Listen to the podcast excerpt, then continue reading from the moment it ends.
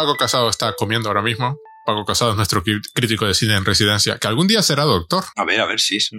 Algún día, algún día terminará su tesis. A mí me encanta porque en Twitter sigo a varios doctorandos y en algún momento dicen, creo que ya tengo el borrador de la tesis.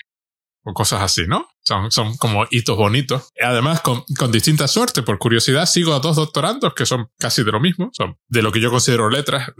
Soy, soy físico, ¿no? Entonces, para mí casi todos son letras, hasta la química. Pero de letras, letras, pero uno y los dos son youtubers, los dos están haciendo tesis doctoral, con lo cual eh, es simpático, son, son jóvenes, pero uno es un youtuber con suerte y tiene muchísimo, muchísimo, un canal muy, muy grande y el otro es un youtuber con menos suerte y tiene un canal mucho más pequeñito y es curioso cómo eso te condiciona la existencia, porque con un canal grande se pueden hacer cosas, ¿no?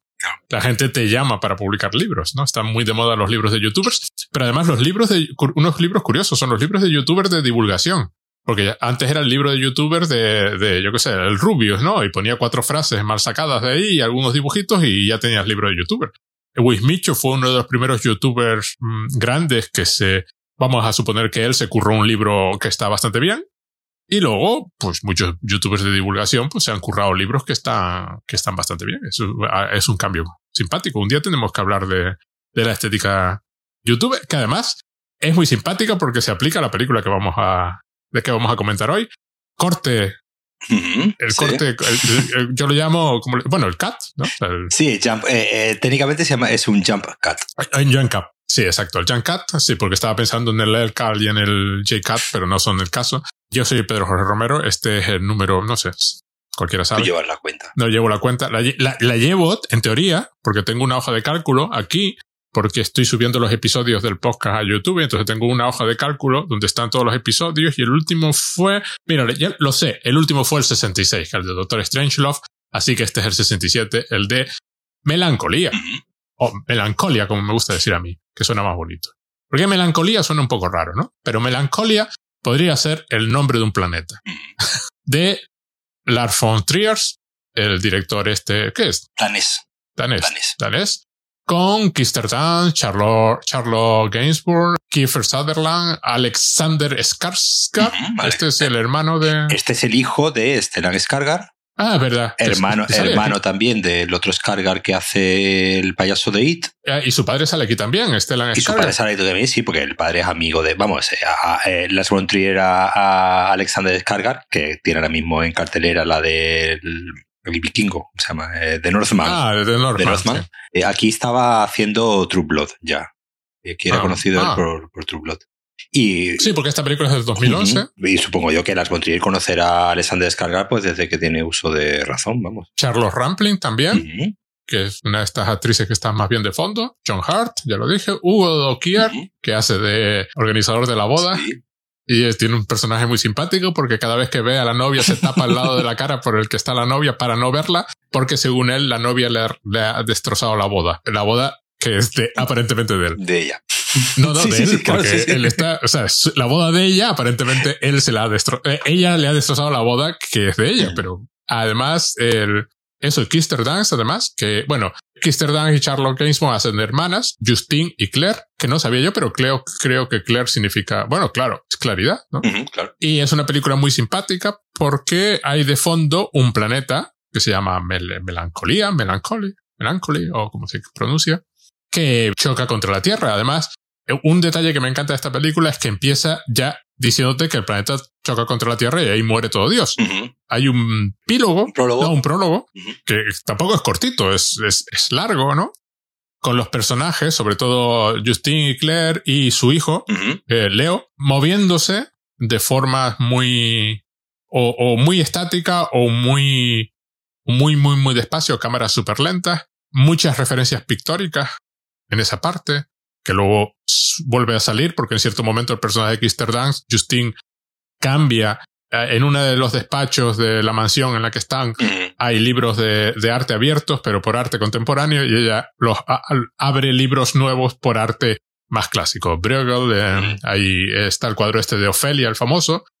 Son imágenes, además, curiosamente, que no salen en el resto de la película. Es decir, remiten a momentos que tú vuelves a ver, pero no los ves exactamente así. Son imágenes mucho más oníricas, mucho más extrañas. Ella lanzando rayos por los dedos o pájaros cayendo a su alrededor. Muy, muy estilizadas en comparación con lo que vamos a ver después. Pero el momento que vemos, que es el mismo momento, es decir, cuando, por ejemplo, la madre, Charlotte Gainsbourg, corre con su hijo en brazos por el campo de golf, no es esa escena la que vemos. No, no, no, claro, no es la misma no es la misma imagen, ¿no? Me encantó porque hay una referencia evidente al año pasado Marion Bat, con los árboles. Y a partir de ahí empiezan dos partes. Una que se llama Justine y otra que se llama Claire. La parte de Justine la que manda es Claire y en la parte de Claire la que manda es Justine, que es también otro detalle simpático de la película. Básicamente, Justine se va a casar. Se ha casado. Se ha casado ya. Con el personaje de, Alexander Skargar, que se llama Michael. Pero la, la boda se celebra en el, palacio de John, que creo que no queda claro en ningún momento que se dedica. No, ¿Es, que su cuñado, el marido de Claire. Dicen que dicen varias veces que es millonario, que eh, tiene mucho dinero, pero no. Bueno, es, es un palacio, es un castillo. Un castillo, además, que en varias ocasiones dejan claro lo que, lo que debe de costar, que tiene su propio campo de golf. De 18 hoyos. Completo. O sea, es un campo de golf completo de 18 hoyos. Y luego la gente se ríe porque sale un hoyo 19 en cierto momento, pero aparentemente eso es normal en los campos de golf, o en muchos campos de golf, que la, la, la parte final le ponen el número 19, pero bueno, da, da un poco igual. Y aparte, y en la parte de Claire, además, él no se le ve ir a ningún sitio. Viven cerca de un pueblecito, nunca van a ninguna parte, él aparentemente no hace nada, vive de, de ser millonario. No, o sea, y ha pagado la boda, con lo cual lo primero que sabemos es que ha pagado la boda porque nos lo dice cuando aparece. Pero lo primero que se ve es una limusina cómicamente enorme, muy, muy larga, atravesando, intentando recorrer el caminito sinuoso súper estrecho que lleva a, la, a, esta, a este castillo, mansión. Con lo cual se pegan ahí un rato, dan a entender que un par de horas intentando. Sí, porque primero, primero el pobre chofer intenta hacerlo, el, no, el, el chofer no puede, el personaje de Michael le dice que lo intenta él, él tampoco puede y al final termina conduciendo, cogiendo ya el coche con el vestido de boda sí, incluido. Sí, y, tampoco puede, con lo cual al final se acercan caminando para disgusto de Claire y John, que están esperando en la puerta. Y Claire en plan, a ver si te portas bien, y el John, que oye, que yo he pagado por esto, espero que seas feliz, ¿no? John es claramente un señor acostumbrado a dar órdenes y que se le obedezca, ¿no? O por lo menos que la gente finja que le obedece, porque ya inmediatamente te dice lo que tienes que hacer y, y ser feliz en tu propia boda. Es, es además una escena, a mí me resulta muy cómica, porque es este, estas distorsiones que esta parte de la película tiene con el tiempo, hmm. porque tú dices, bueno, se pegaron como dos horas intentando meter esa limusina blanca enorme. Sí, que de hecho el personaje de Charlotte Gainsbourg lo dice, dice, vamos ya con dos horas de retraso. Lo cual es totalmente absurdo. Lo lógico es llamar a, la mansión y que te man y, y, cualquiera que de los coches que llegaron hasta allí baje un momento. Y te recoja. Pero aparentemente no se les ocurrió. Y lo que está claro es que Kister Dance está deprimida. No está disfrutando de nada de lo que está pasando, aunque hace. Es tremendamente desconcertante porque te das cuenta de lo buena actriz que es. Porque eh, sonríe con una cara de tristeza brutal. Es increíble. Un detallito que se me había olvidado. Es una película fundamentalmente sobre la depresión, de, de, fondo, eh, basada en la depresión del propio Love Most Trier. Eh, y creo que Kister Dance también había pasado por, por la depresión yo de las representaciones de la depresión que he visto en el cine o en, o en la televisión, medios audiovisuales, esta es con diferencia la mejor. Es decir, esta es la más realista que he visto jamás. Cuando Bojack Horseman, mucha gente dijo que era una magnífica representación de la depresión. A mí nunca me lo pareció. Bojack Horseman es un personaje demasiado dinámico para estar deprimido. Sí.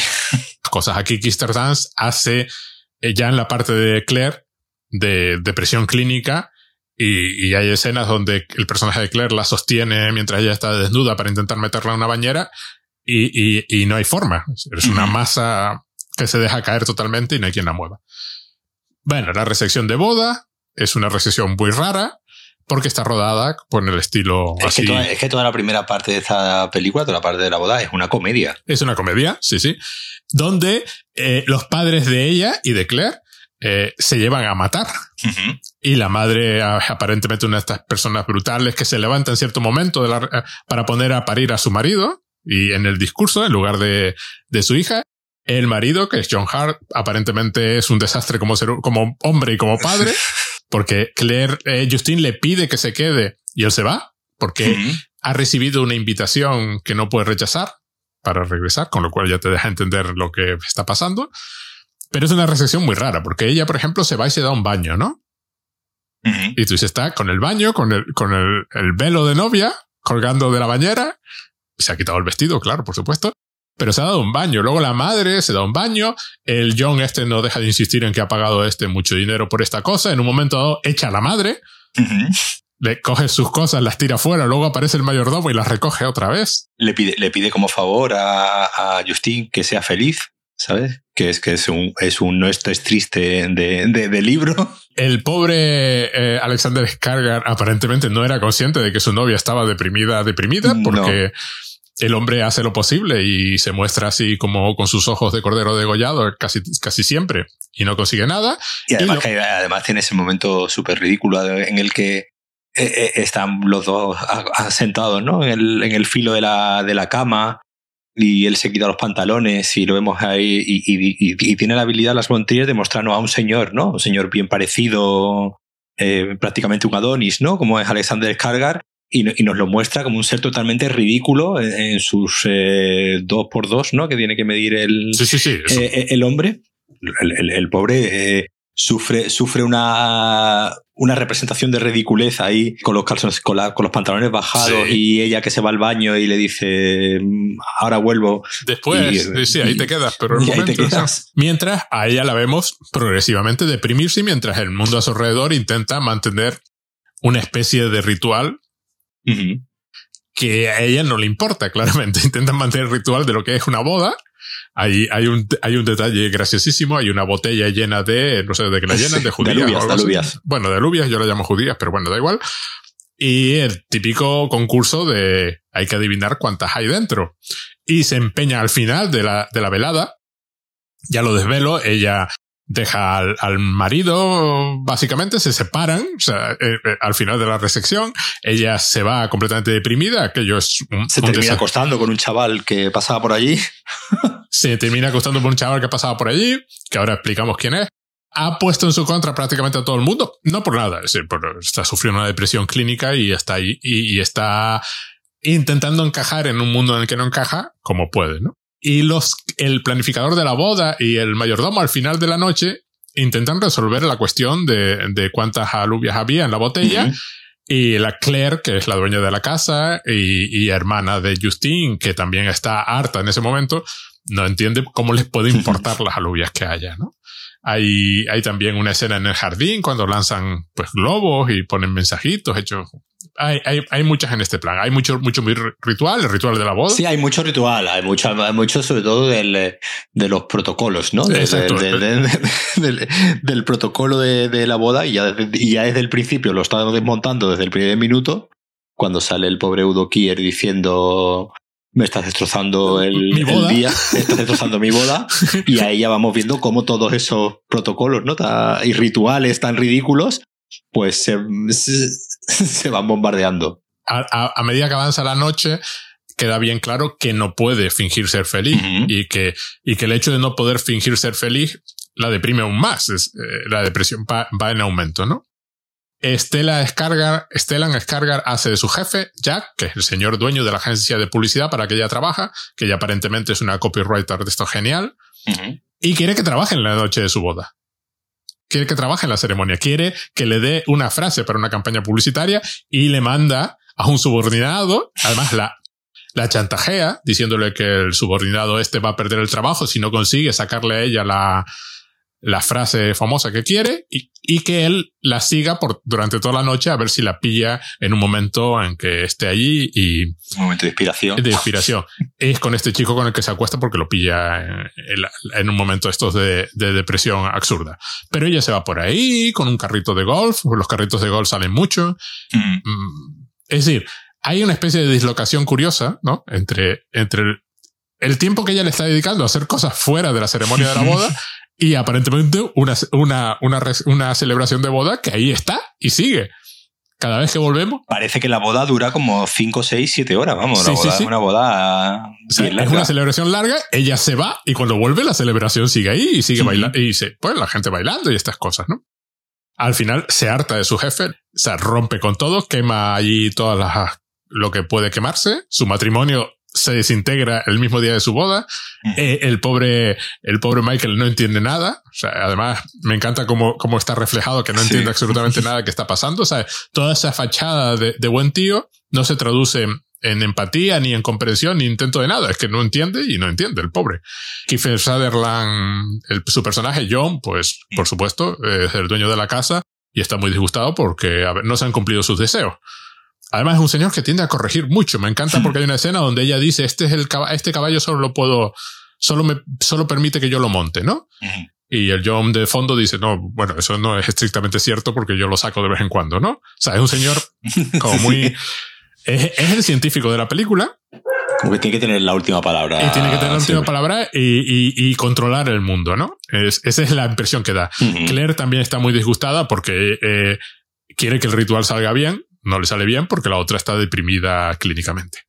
Esta parte es súper divertida, además rodada en cámara en mano. Es muy simpática, por eso dije lo de los jump caps. Hay, claro, hay jump caps donde tú no los verías en una película. Y me encanta cuando la cámara está enfocando, intentando enfocar o no una cara de un personaje, ¿no? Ahí.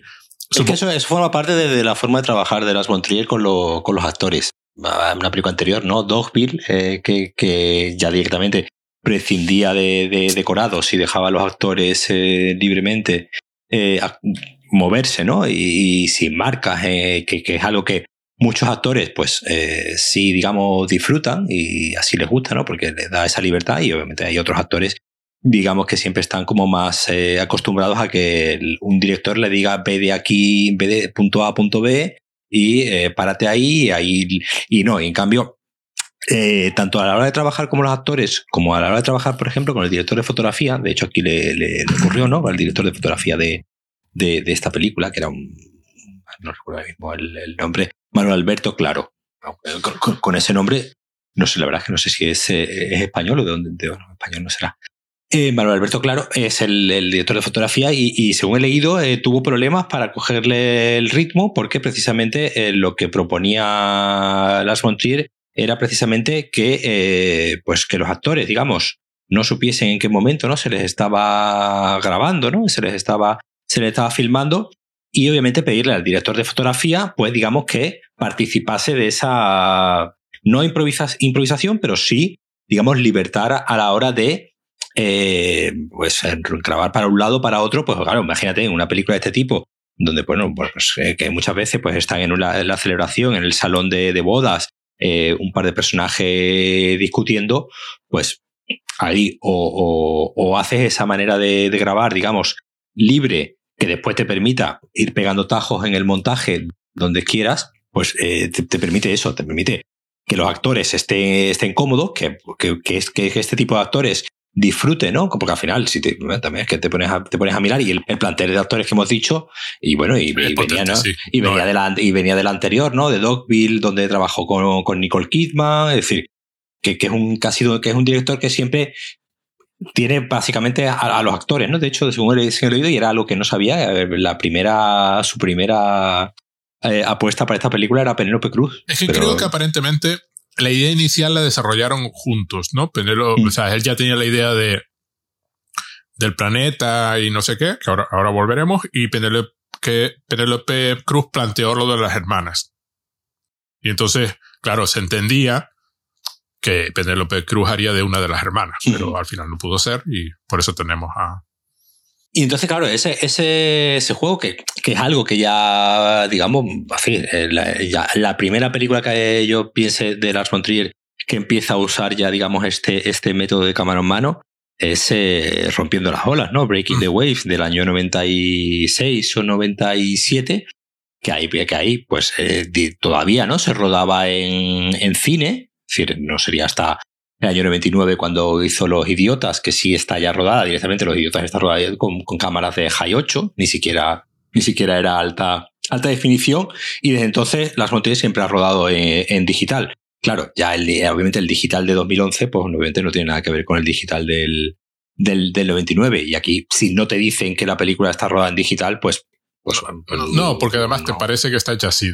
claro, no, no, no, no, no, nota la textura, la imagen, ¿no? Que tiene en ciertos momentos a lo mejor una textura un poco más, más cercana al vídeo, pero en general eh, la película ya luce, luce, luce bastante bien. Y claro, eso en su forma de rodar y en su forma de relacionarse con los, con los actores, pues claro, da, da esa libertad donde se ve que ruedan mucho, que, que, que tiene que haber una cantidad, una cantidad de material grabado, pues abrumadora.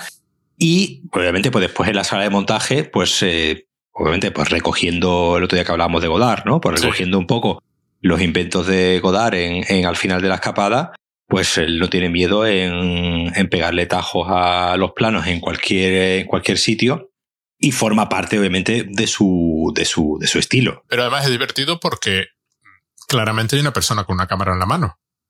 O sea, lo, lo ves. O sea, los movimientos de cámara son los que... Sí, sí, sí, es que hay, hay, hay hasta zooms. Sí, sí, tú grabas una boda con un iPhone y te sale esto. Con la cámara en mano. No. Y un iPhone hoy intentaría estabilizar la imagen. Bueno, un iPhone hoy estabilizaría más. y esto no, esto está hecho totalmente con la cámara en mano. Sí, sí, incluso en situaciones en las que no puede haber una cámara. Eh, en situaciones íntimas o donde ellos están hablando de forma y no puede haber una cámara a su, a su, alrededor, ¿no? Pero es muy divertido porque cuando la cámara se gira, no se gira con estos movimientos un poco lentos para que sean así como estilosos. La cámara gira de rápido como la girarías tú, ¿no? Sí, sí, sí. Es decir, tiene un aspecto, tiene un aspecto documental al final. Esto, tiene un aspecto de, de cámara en mano y que estamos mostrando la realidad tal y como es. Mosca, es documental, mosca en la pared. Y por eso hay esos cortes. hay esos, sí, sí, sí, esos cortes brutales que tampoco ves habitualmente en las películas. Ni siquiera intentan engañar con el corte. No, no, hacen un corte y la siguiente escena, el siguiente fragmento está pues con un zoom para que parezca que te acercaste y no, y no, no, no, no. Están para que se note. Es una, es una sección que, que intenta parecer, estás viendo lo que está pasando. Pero a la vez lo que está pasando no es exactamente lo que debería estar pasando.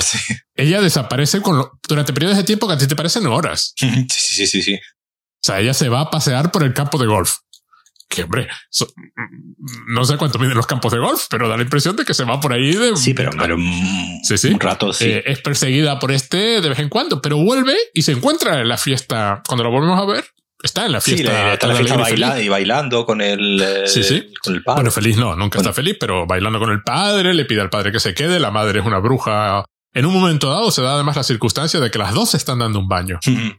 La madre y la hija se están dando un baño en plan Mm, no, sabes muy bien que Por cierto, la Manuel Alberto Claro es chileno. Ah, chileno. Y mientras tanto tenemos a John por ahí dando vueltas diciendo, oye, que esto es mío y yo quiero que las cosas salgan de cierta, de cierta forma, ¿no?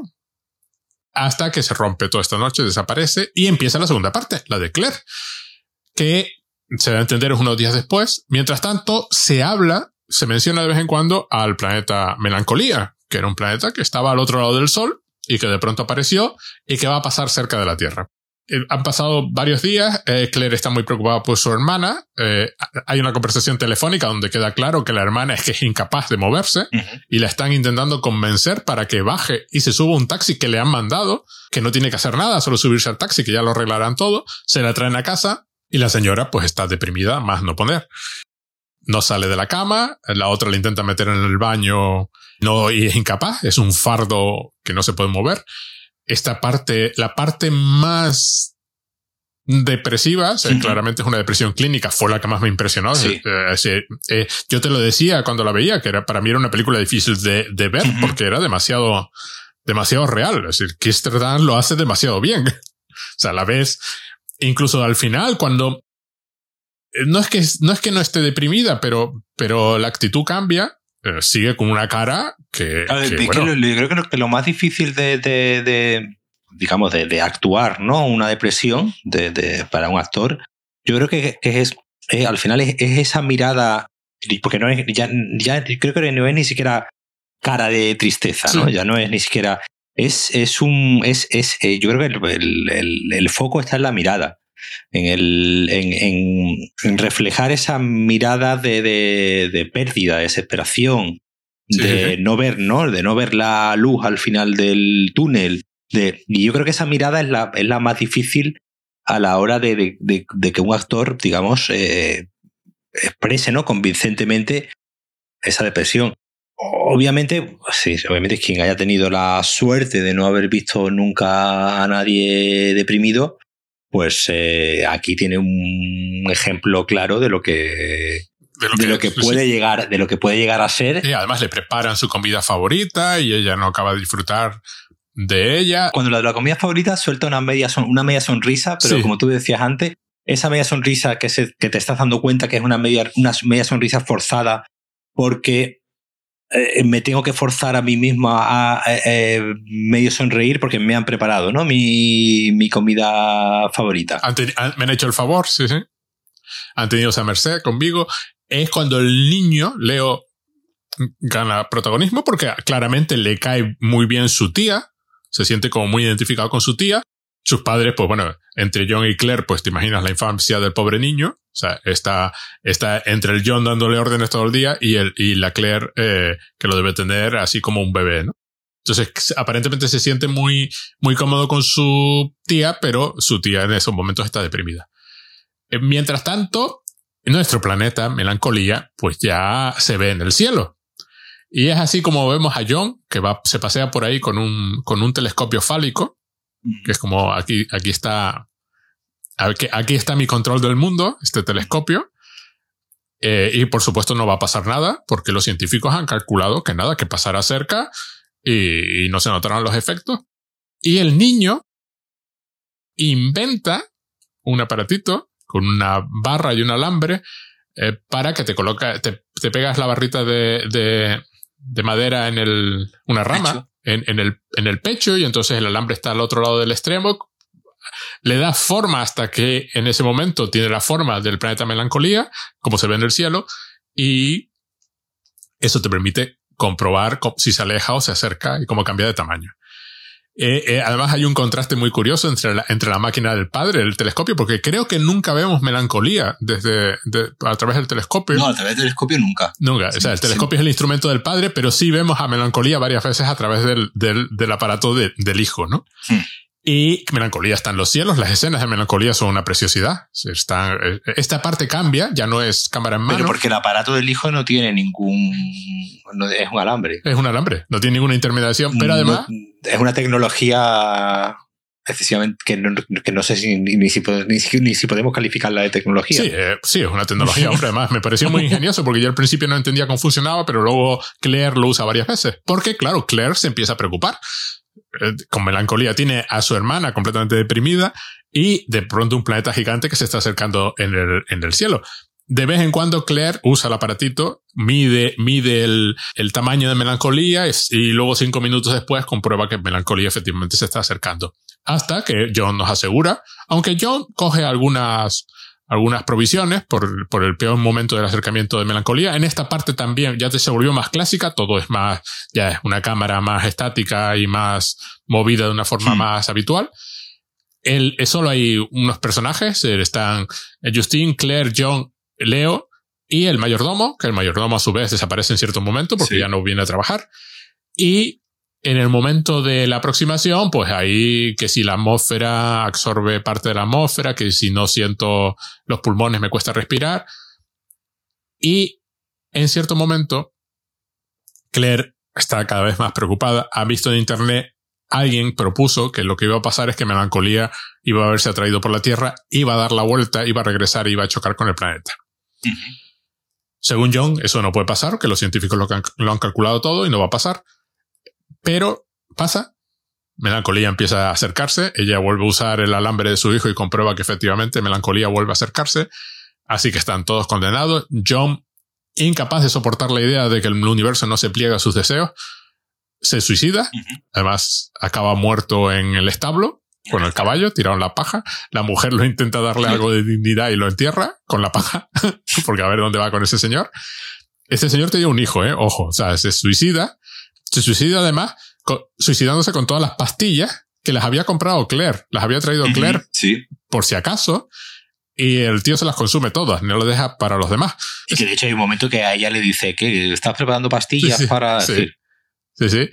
Mientras tanto, Justine está cada vez, no animada, pero sí cada vez, o sea, eh, creo que la idea original era, la Trías le había dicho, su, su terapeuta le había dicho que las personas deprimidas en momentos así son las que suelen estar más calmadas, ¿no? Mm. Porque ya ha aceptado, mm, ha aceptado melancolía. Ha aceptado el planeta, ha aceptado el destino del mundo. Hay una escena también donde se tiende desnuda a la luz de melancolía para. Y lo, como que la acepta, como que es un dios que está dispuesto a aceptar. Eh, Claire es cada vez más desesperada. Se da el, la tontería esta de las películas de, de catástrofe de vamos a huir, pero no funcionan los, los coches no arrancan, pero los carritos de golf sí, pero no podemos llegar a ningún lado. Por supuesto, recuerdo, la película ha dejado bien claro desde el principio que Melancolía se estrella contra la Tierra y acaba con el planeta. Además, Melancolía es mucho más grande. Claire quiere tomárselo todo así un poco, um, vamos a hacer por lo menos una fiesta al final y tomar un poco de vino, y la otra le dice que, que, eso es una tontería como una casa, nos vamos a morir todos. Y la película acaba muy bien porque Leo y Justine construyen una especie de la que ellos llaman la cueva, no recuerdo lo que era, la cueva de no sé qué, que son unos cuatro palos, se hacen como un tipi sin, sin cubierta, pero la estructura. Y al final la película acaba con ellos tres, con Claire, Justine y Leo dándose la mano, justo cuando Melancolía choca contra la Tierra y ya está, se acaba la película. Se destruye el mundo. Mientras tanto, por cierto, Kister Dance, el personaje, Justine, ha dicho en una ocasión que además esto eh, no es ningún problema.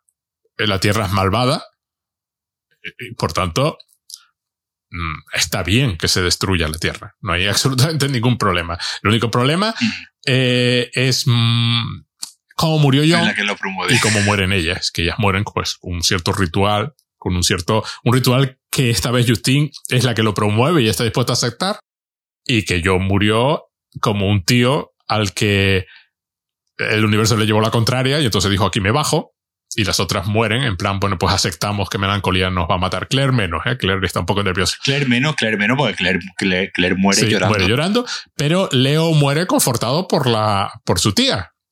Es decir, están los tres allí y él está tranquilo mientras muere. Hay una escena, por cierto, hay un, plano muy curioso que de pronto se ve la vida que hay en la Tierra. Eh, ella va con botas, Justine, que además se muestra una actitud como súper tranquila. Está pues mirando el paisaje en un murito mientras la, la hermana Claire se mueve por ahí a toda velocidad, ¿no? Y hay un plano en que ella pisa en el suelo y de pronto se ven toda la, la, vida, los insectos que habitan en el suelo y lombrices y este tipo de cosas, ¿no? Como que la vida en la Tierra es más que, que estas personas que hemos visto, sí. A mí me pareció espectacular.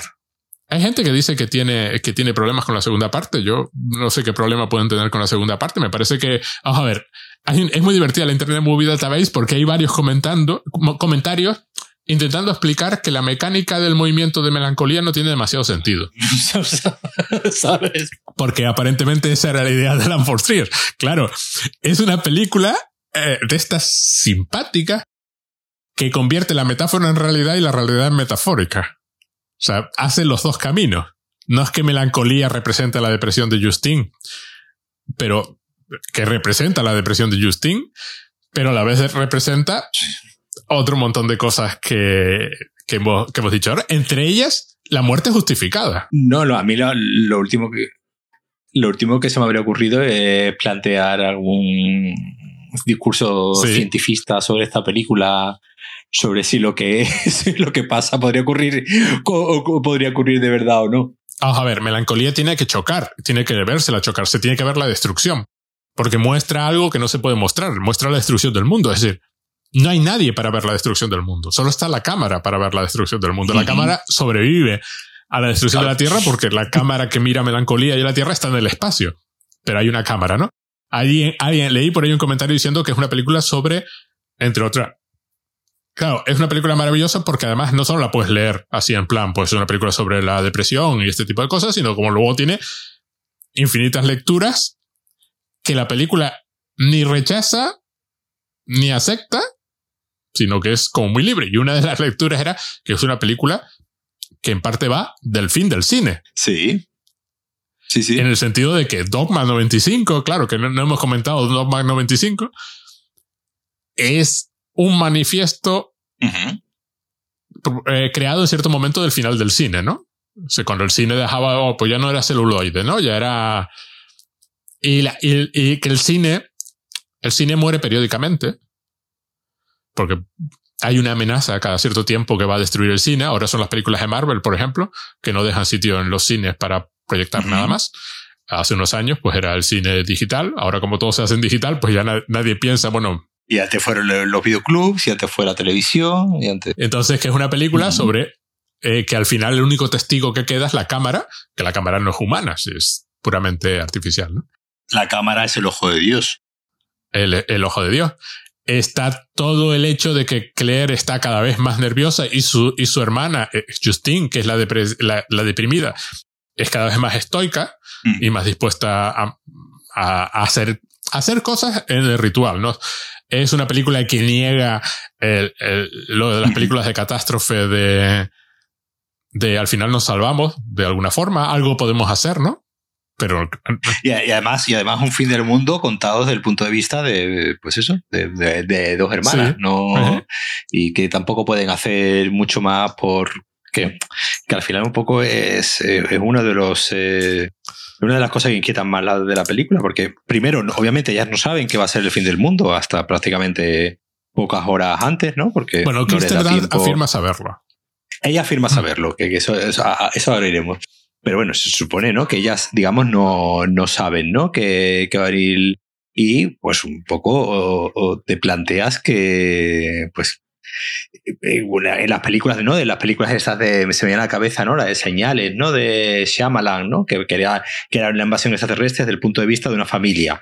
Pero ahí sí había un enfrentamiento entre el invasor, ¿no? y, el, y la familia. Aquí no, aquí directamente es el fin del mundo, pues como en la película Armageddon, pero desde el punto de vista de dos, dos mujeres que no pueden, dos mujeres, una familia, que no pueden hacer mucho más al respecto, nada más que ir improvisando sobre, sobre la marcha, es decir, no sabemos qué está pasando en el resto del planeta, tampoco, ¿no? No creo que no llega. Eh, ahí contar ella si navega por internet. Pero, se navega por internet, pero no hay, no hay referencias a qué sucede en el resto del mundo, cómo lo está viendo el mundo. Solo la insistencia de John de que los científicos han hecho cálculos y que aquello no puede fallar. Excepto al final que cuando dice que, bueno, siempre hay un margen de error en la ciencia, ¿no? En la, en la ciencia siempre hay un margen de error.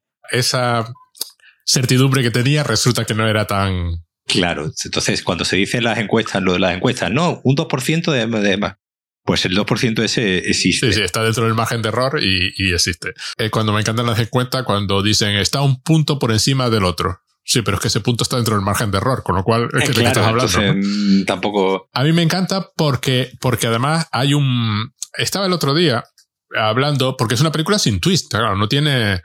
Sí, no, no hay ningún giro. Sabes lo que va a ocurrir, vamos. Él llega desde, desde el principio. Naoya Shiga es un autor japonés que tiene un cuento, no se sabía muy bien lo que escribía cuentos, y en un momento dado critica un cuento de otro autor japonés porque el cuento va pues de un, de un cristiano muy, con, mucha, muchísima fe. Y hay un giro final en el cuento que se descubre que el cristiano en cuestión no era un cristiano, era una cristiana. Y todo el cuento se había hecho pasar por, por, por hombre, ¿no? Hasta que mueren, entonces descubren que era una mujer.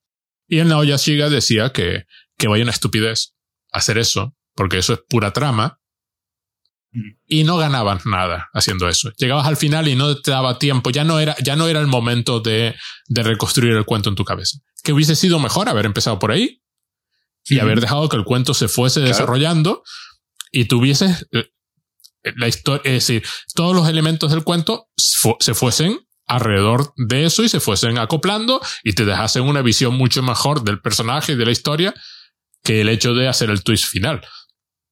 Que es justo lo que pasa aquí. Eso, eso, lo, hace, eso lo hace muy bien eh, Alfred Hitchcock en Vértigo.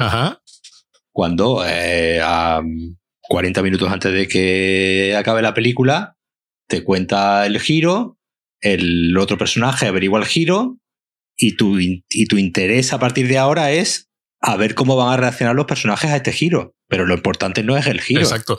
Pues aquí es que ya directamente no hay giro. Empieza la película diciéndote hay un planeta que va a chocar contra la Tierra y se va a cargar el mundo. Ahora vamos a mirar a esta familia. Aquí el único giro que hay que, es que ella, que ella deja al marido. Ya está. El único, el único. Y eso se produce a la hora de película, así que tampoco pasa nada. Es que John se suicida, hay un par de detalles, pero no hay, no hay giro. No se salva al mundo en el último momento. No es que el planeta con el que chocó Melancolía era otra tierra que andaba por ahí. No, no, no hay ningún giro. Va de lo que va. Y es una película que va directa. Es una cosa que agradezco muchísimo porque va a lo que va. Va a lo suyo. Se, te va a contar esta historia y esta cosa cósmica y te va a dejar que eso provoque todo tipo de ideas. Por ejemplo, había un comentario muy, muy, muy simpático que decía que el aparato, este que fabrica Leo, ese, pequeño dispositivo, siempre se lo vemos usar a Claire. Se, apoya un extremo del palito en la, en la barriga, aquí, en la, eh, justo al principio, ahí en la parte intermedia del, del pecho, y apunta hacia melancolía. Y dice, cuando hace eso, decía un comentarista, está referenciando el embarazo. Y lo de dar a luz cosas nuevas y lo de estar eh, embarazada. Y además en ese momento está siendo de madre de Justine. Claro, son dos hermanas que claramente, como cualquier adulto, pues no se, eh, difieren en muchas cosas y se pelean en muchos aspectos, pero que también claramente se, se, se, quieren, ¿no? Luego está que dicen que buena parte de la película es eh, la, la liberación final de Leo que es tratado por, como un niño por ella y tratado y, ninguneado, no ninguneado, pero el padre, pues claramente el padre pues, tiene un telescopio mucho más grande, con lo cual es, es, un, es un tío mejor, ¿no? Es la lógica de, de su padre. Y hay una liberación final donde ocupa su lugar en pie de igualdad con su tía y con su madre. O sea, en el tipi, pues son tres, forman un triángulo, se dan las manos y se mueren que hay una escena al principio, una de estas escenas en cámara lenta, donde se le ve en medio entre ellas dos. Si los tres personajes finales ya aparecen en la película. Son los que, son los que, son los que sobreviven, entre comillas.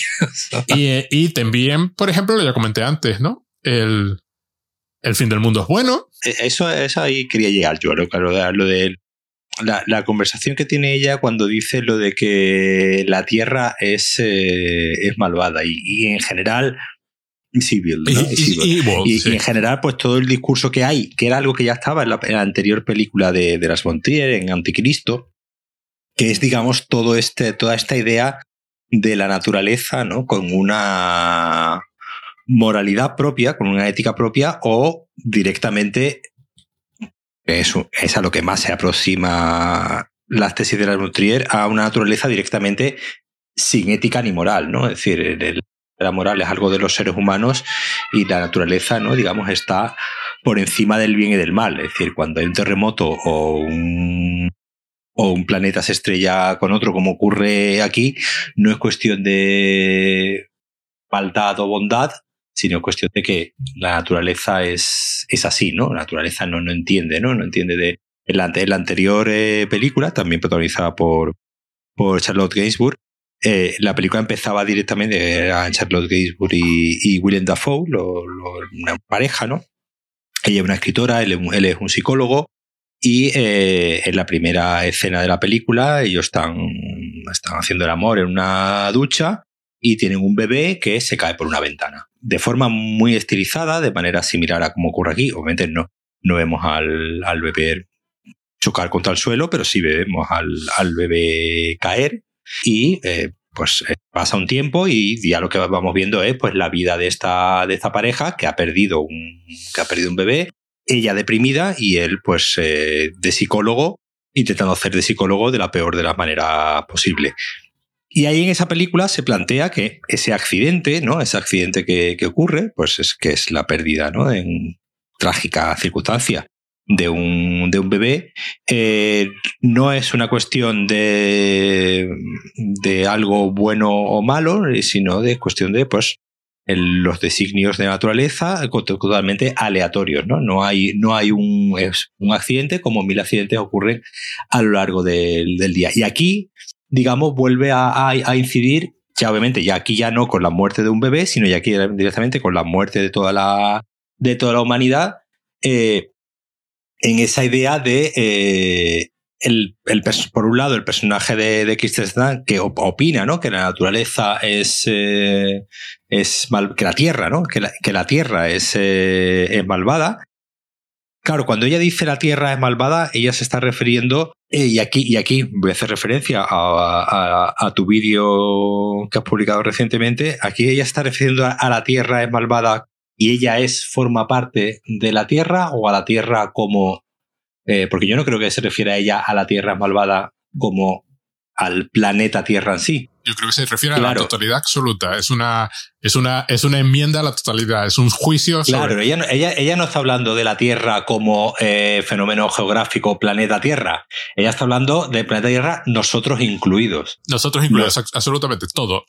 De ahí, por, eso creo que sale el plano de los, de los insectos y la. Es decir, la película en un momento dado quiere hacer recordarte que hay más seres vivos en el planeta y todos van a perecer. Se da a entender, es una forma de leer la película, es que no hay vida en ningún lugar del universo. Y que, y que e, esa vida es malvada en sí también, con lo cual debe todo extinguirse. Que ese es el estado real del, del mundo. Y, que, y que hay algo malsano en la misma existencia de la Tierra. En la misma, en la misma existencia de la vida. de todo lo que hay.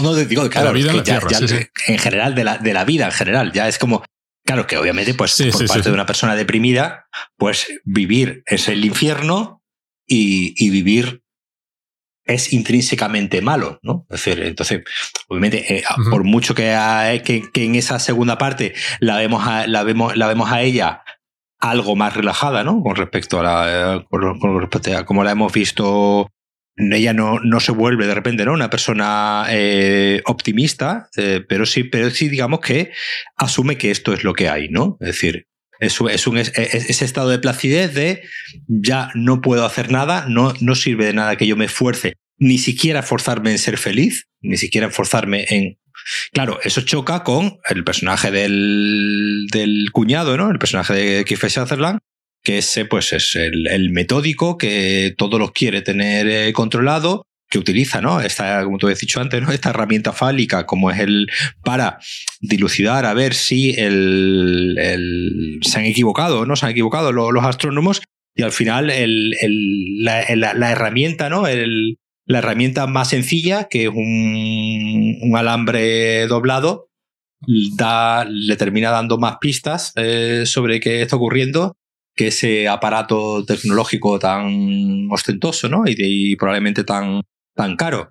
Además, en un cierto momento se lo ve como lo llevan en un carrito de golf. Y claro, es una cosa que sobresale del carrito, es una cosa monstruosa. Y al final es más útil un, un alambre doblado que ese artilugio tan. Si te digo la verdad, a mí lo del alambre y el palito me pareció inspirado. Me pareció el punto que le da a la película todo. O sea, es una cosa súper absurda en el sentido de eso es un detalle que si no estuviese en la película no lo echarías de menos. No pensarías, oh, estos personajes necesitan una forma de determinar el tamaño aparente de, de, medir el tamaño aparente de melancolía de forma que puedan estar seguros de que está pasando o no está pasando. No lo echarías de menos, no pensarías eso. Es tan intuitivo el aparato que, que, que, que, lo ves lógico, ¿no? Que lo. Sí, sí, sí, pero, pero además le da una carga a, a toda esa sección y, y que y, y, tiene algo también como muy táctil, ¿no? Porque tú lo manipulas directamente con tu cuerpo, lo colocas contra tu cuerpo, hay una especie de, o sea, plantea una especie de conexión. Y también un ritual, pues a los cinco minutos tienes que volver a, hacer es poner, ponerlos hasta colocarte, ¿no? En el mismo sitio, eh, colocarte el palo en el mismo sitio. Y ese ritual al final es el que te da la, medida de si se está acercando o se está alejando el, el, el, planeta, ¿no? A mí me pareció súper inspirado. O sea, cuando lo vi dije, ¿cómo se les ocurriría meter este artilugio Supongo que es la típica cosa que cuando estás guionizando una película, como te pegas meses escribiendo el guion, llega un momento alguien dice, ¿alguna forma debería tener Claire de determinar ella sin usar el telescopio? Sí, que, lo mismo es algo que, no sé, que se usa mucho en, la astrología, en los, Probablemente. pero, pero, sí, pero que le aparezca en la película. Sí, sí, sí, sí. Es lo que me parece un punto inspirado, porque no aparece, aparece primero para distinguir a, a John de Leo porque es el artilugio de Leo, no es el artilugio de John. De John ya lo dijimos, es su telescopio fálico, que es como el misil de la película que hablamos la, semana pasada. y luego para distinguir a Claire de John. O sea, eh, John queda como separado de los dos, ¿no? Hay una. Y al final ella termina averiguando lo que está pasando por sí misma, no porque él se lo diga. Exacto. Ella lo sabe ya primero. Y luego él, pues, ya, ya, ya eso, ¿no? Entonces a mí me pareció una, una inserción de esta inspiradas, ¿no? De, de guay, ¿no? Le das carga a la película, ¿no? Y otra idea también muy interesante que hay, volviendo a lo de la, la, la, en general, ¿no? Lo presente, ¿no? Que está la idea de la naturaleza en, en, la, en la película, es un poco esta idea de la, del, del jardín, en este caso el campo de golf como una naturaleza manipulada, ¿no? Es decir, está, pues aquí eh, en todo momento, en realidad los paisajes que vemos son paisajes eh, creados por el ser humano, no son paisajes eh, naturales. Es decir, un campo de golf, pues obviamente es una, es una construcción, es una obra, ¿no? Eh, Vemos el castillo, ve- eh, vemos un poco la- las carreteras, ¿no? Hay un momento que ellas intentan huir a, a caballo, ¿no? O intentar, digamos, bueno, huir, intentan, intentan cruzar un puente, ¿no? Intentan cruzar un puente a caballo y digamos que los caballos no, no, no llegan a, a querer dar la, dar la vuelta. La cantidad de, de, de, como digo, de, de elementos... Y- y eh, suelta, suelta al caballo Mm. para que escape y el caballo se queda por ahí. Claro, sí, sí, el caballo, ¿Dónde no, claro, el caballo no tiene ningún, el pobre ningún sitio donde ir, pero me gusta mucho, como digo, esta idea de, de, de esa, de, de ese planeta, ¿no? De ese planeta, como digamos, la naturaleza en bruto, ¿no? Sin, sin manipular, sin, sin tener ningún. sin haber sido tocada, ¿no? Por la mano del, del ser humano. Al contrario de, pues, todo lo que vemos en la película, que al final no deja de ser, como digo, un campo de golf, que es el, que es el ejemplo más, eh, más humano de ese espacio eh, con apariencia eh, natural, porque no deja de ser una manta de césped eh, gigante, como, como hemos dicho antes, de 18 hoyos, que es una cosa que el personaje de Kiefer Sutherland lo dice, lo, lo dice varias, lo, lo, lo remarca varias veces, que a la tercera vez que lo dice, dice, pero bueno, este señor, ¿por qué insiste tanto en el que el, el campo Pero aparte, tiene... eh, lo, lo más divertido es que tampoco se les ve usarlo. No, no, no, no. Tienen un campo de no, golf. La, la única, la única que usa el campo de golf eh, es, es ella para follarse al pobre sí, y chaval pasarse este. por ahí con el, con el carrito. Pero, pasarse por ahí. pero tiene un campo de golf de 18 hoyos, con lo que eso implica de gasto de mantenimiento, claro, como puro señal de consumo. Claro. Entonces e- e- es, esa idea de como una especie de conquista, ¿no? De la, de la naturaleza, ¿no? Esa, ese que, que, que, en el- que- que también está un poco en, lo- en los libros de arte, ¿no? Sí. En los libros de arte que ella que ella va mirando, ¿no? Tú has dicho al, principio, ¿no? Al principio de la película sale el no me acuerdo ahí mismo cómo se llama, de Bru- Bruegel, ¿no? Sí, Era de el Bruegel, de los el- cazadores, sí, sí. los cazadores en la, en la, en la nieve, que al final, obviamente, siempre así, es uno, ¿no? De los, de los grandes logros del, del ser humano como, como artista, siempre ha sido esa idea de conquistar, ¿no? La naturaleza, del ser ca- capaz, mediante el arte, ser capaz de reflejar. Hay un momento en la película que, que hay una, una especie de, gran, de granizo, ¿no? Empieza Sí, ¿no? el personaje, como está el personaje de Charlotte Gainsbourg con el, con el niño, ¿no? Que les empieza como, como a granizar. Y el, el cuadro este de, de Bruegel, pues eh, una de las cosas que intenta es, digamos, reflejar la nieve, ¿no? Y reflejar eso tan difícil de, de ver, que es pues los copos de nieve cayendo y cómo eso, cómo eso influye, ¿no? En cómo la luz, cómo nuestro ojo percibe eh, la luz en ese, en ese paisaje. Es decir, la conquista de la naturaleza es uno de los eh, de- es uno de los leitmotiv de la historia del arte, ¿no? El intentar acercarnos lo más posible a, eh, a la realidad y, eh, y capturarla.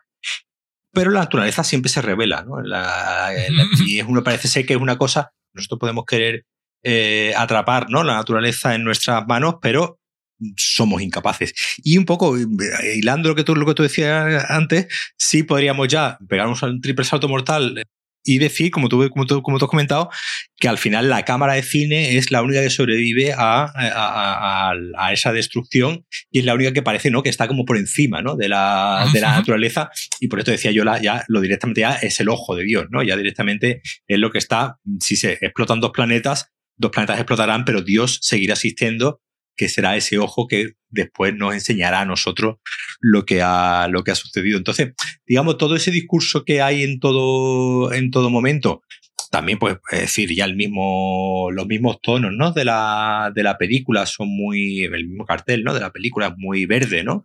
Y el, verde al final, pues, es el color, ¿no? De la, de, de la- de las hojas, ¿no? Del césped y de la, y un poco el, el- el color que más se, se atribuye a, a- a la vida, ¿no? Porque donde hay, donde hay vida hay, donde hay vida hay verde, ¿no? Tú que, Sí, sí, sí. Tú que, tú, que, tú que vives en Galicia lo sabes muy bien en comparación con, con aquí en Málaga, que aquí tenemos ya todos los campos secos y allí pues lo seguiréis teniendo, teniendo verde. Es decir, que esa, esa idea del, de los tonos verdes, ¿no? Que tienen la verdosos, que tiene la película en todo momento, da toda un poco esa idea, en contraste también con el, planeta Melancolía, ¿no? Que es, eh, que es azul, eh, que claro, que es el otro color de la naturaleza, ¿no? Que es el de, que es el del agua.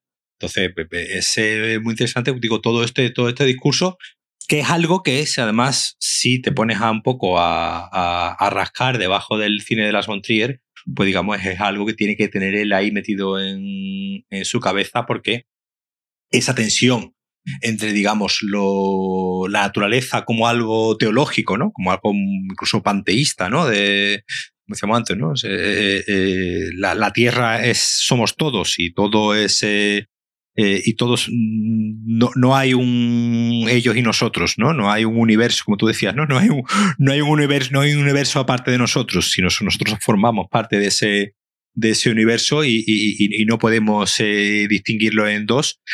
También se refleja también en esa idea de las dos hermanas, ¿no? De las, de, de las dos hermanas, la rubia y la morena, y volviendo a Vértigo, eh, que la mencionaba yo antes, pues igual, aquí está la rubia y la, y la morena, como los dos, eh, las dos caras, ¿no? De, de, dos, eh, de dos feminidades. Además, una que se ve que es, eh, pues, bueno, una que es eh, madre, la otra que no es madre, una que está casada, ¿no? Y tiene una familia, la otra que que, que, en su intento, ¿no? De, en su intento de, en el único intento que le hemos visto a la pobre de, de hacer algo parecido, montar algo parecido a una familia, pues, pues básicamente lo, lo, sabotea en el día de su, de su boda, ¿no? El, día más feliz de su vida eh, se convierte en el peor día de su vida. Es decir, al final siempre hay también un juego de dualidades, ¿no? Hay continuo también muy, muy interesante. Y hay, un momento que le, que le dicen a, ella cuando está. Creo que, creo que se lo dice el personaje de. No recuerdo si el personaje de Keith Sutherland o se lo dice la, la hermana, pero cuando están todos así un poco intentando animarla a ella que pues no, no estés triste, no estés deprimida, alguien le llega a decir un, un árbol te hará feliz, ¿no? planta un árbol que un árbol te hará feliz. Que es como la, el consejo más estúpido que te pueden dar cuando estás de, deprimido, porque, eh, ¿sabes? Imagínate, te vas a poner a saltar porque te digan que un árbol te hará feliz. Entonces me, me, me ha hecho gracia, me, me, hizo gracia, le apunté esa frase precisamente porque, pues eso, eh, eh, de nuevo esa idea de, parece ser como que si plantas un, si, te, si, si conectas, ¿no? Con la naturaleza, pues eh, eh, se te pasará este, se te pasará la depresión. Además es muy curioso porque el planeta Melancolía en cierto momento eh, tapa la, la, estrella Antares, uh -huh. que es además una estrella binaria, no solo es muy brillante y muy visible en el cielo, pero además es una estrella, es un sistema binario de dos estrellas. Además hay, hay otras duplicidades, así como por ejemplo el jefe y John son personajes muy parecidos. Uh -huh. El jefe también es controlador, está controlado hasta tal punto que quiere que ella el día de su boda, a la que ha sido invitado, o sea, que... Bueno, es, es el suegro. El jefe, ah, sí, el, jefe, el jefe es el suegro. El jefe es el suegro. Y, y le pone a este chico a, a que la persiga por ahí para ver si consigue, es verdad, el suegro. Que, que, que recuerda mucho, que es así un pusilánime que recuerda mucho al marido sí, de sí, ella, ¿no? Sí, o sea, eh, hay, hay, hay dos, hay como un comentario sobre masculinidades en plan, es que no vale ni una de las dos. ¿Sabes? No, son rechazables las dos. Uno porque son incapaces de nada, no entienden nada, y otra porque intentan controlar lo incontrolable, ¿no? Hay un, por cierto, que a mí la escena donde Stellan Skarsgård está tan enfadado que tira un plato y lo rompe, uh -huh. porque además lo tira delante sí, de él, sí, pensaba, Dios mío, se podía haber, se podía haber sí, sí, sí. destrozado los ojos, porque lo hizo. O sea, yo supongo que será un plato preparado para que rompa de cierta forma, pero a mí me pareció peligrosísimo. Mira que pasan cosas en la película, me, me, me tensó ese momento. ¿eh? No, no, lo que más no, pero me tensó, ¿no? En plan, Dios, pobre hombre, ¿no? Todo por hacer una película con la, las bostrías, ¿no? Sí, cuenta, cuenta, cuenta Stellan Skarsgård no, eh, eh, que eh, Stellan Skarsgård lleva trabajando ¿no? con las Montier desde, desde, que era jovencito.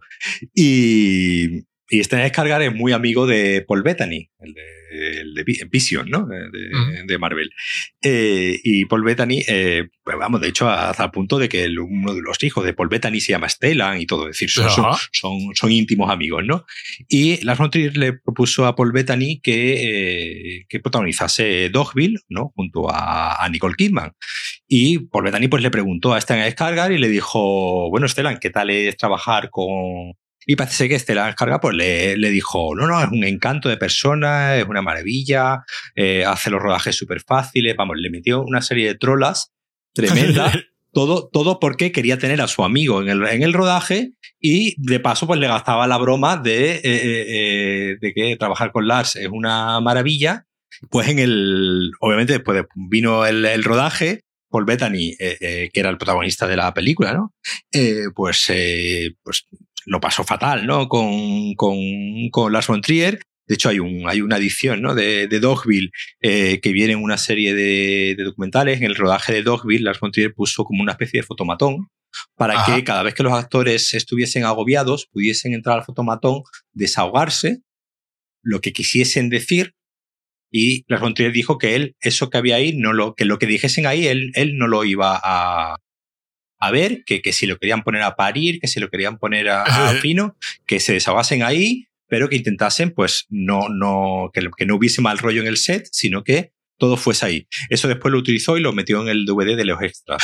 Entonces, entonces en el DVD de estas de, de, de Dogville hay, hay un, hay un vídeo, creo que dura una hora, una hora y pico, donde son pues eso, Nicole Kidman, Stella Skarsgård, Paul Bettany, todos, y ahí, y ahí creo que era donde Paul Bettany contaba que su amigo Stellan le había dicho que era una maravilla trabajar con, con Lars von pero que, eh, que no, que le había engañado, que, que y después Stellan Skarsgård dijo que no, que lo, que lo, que, que lo había hecho más que nada pues para, para tener a su amigo, ¿no? En el, en el rodaje y así pues digamos pasar un poco, pero bueno, tan mal no tiene que ser cuando el hombre ha trabajado ya muchas veces con él, eh, es amigo de la familia.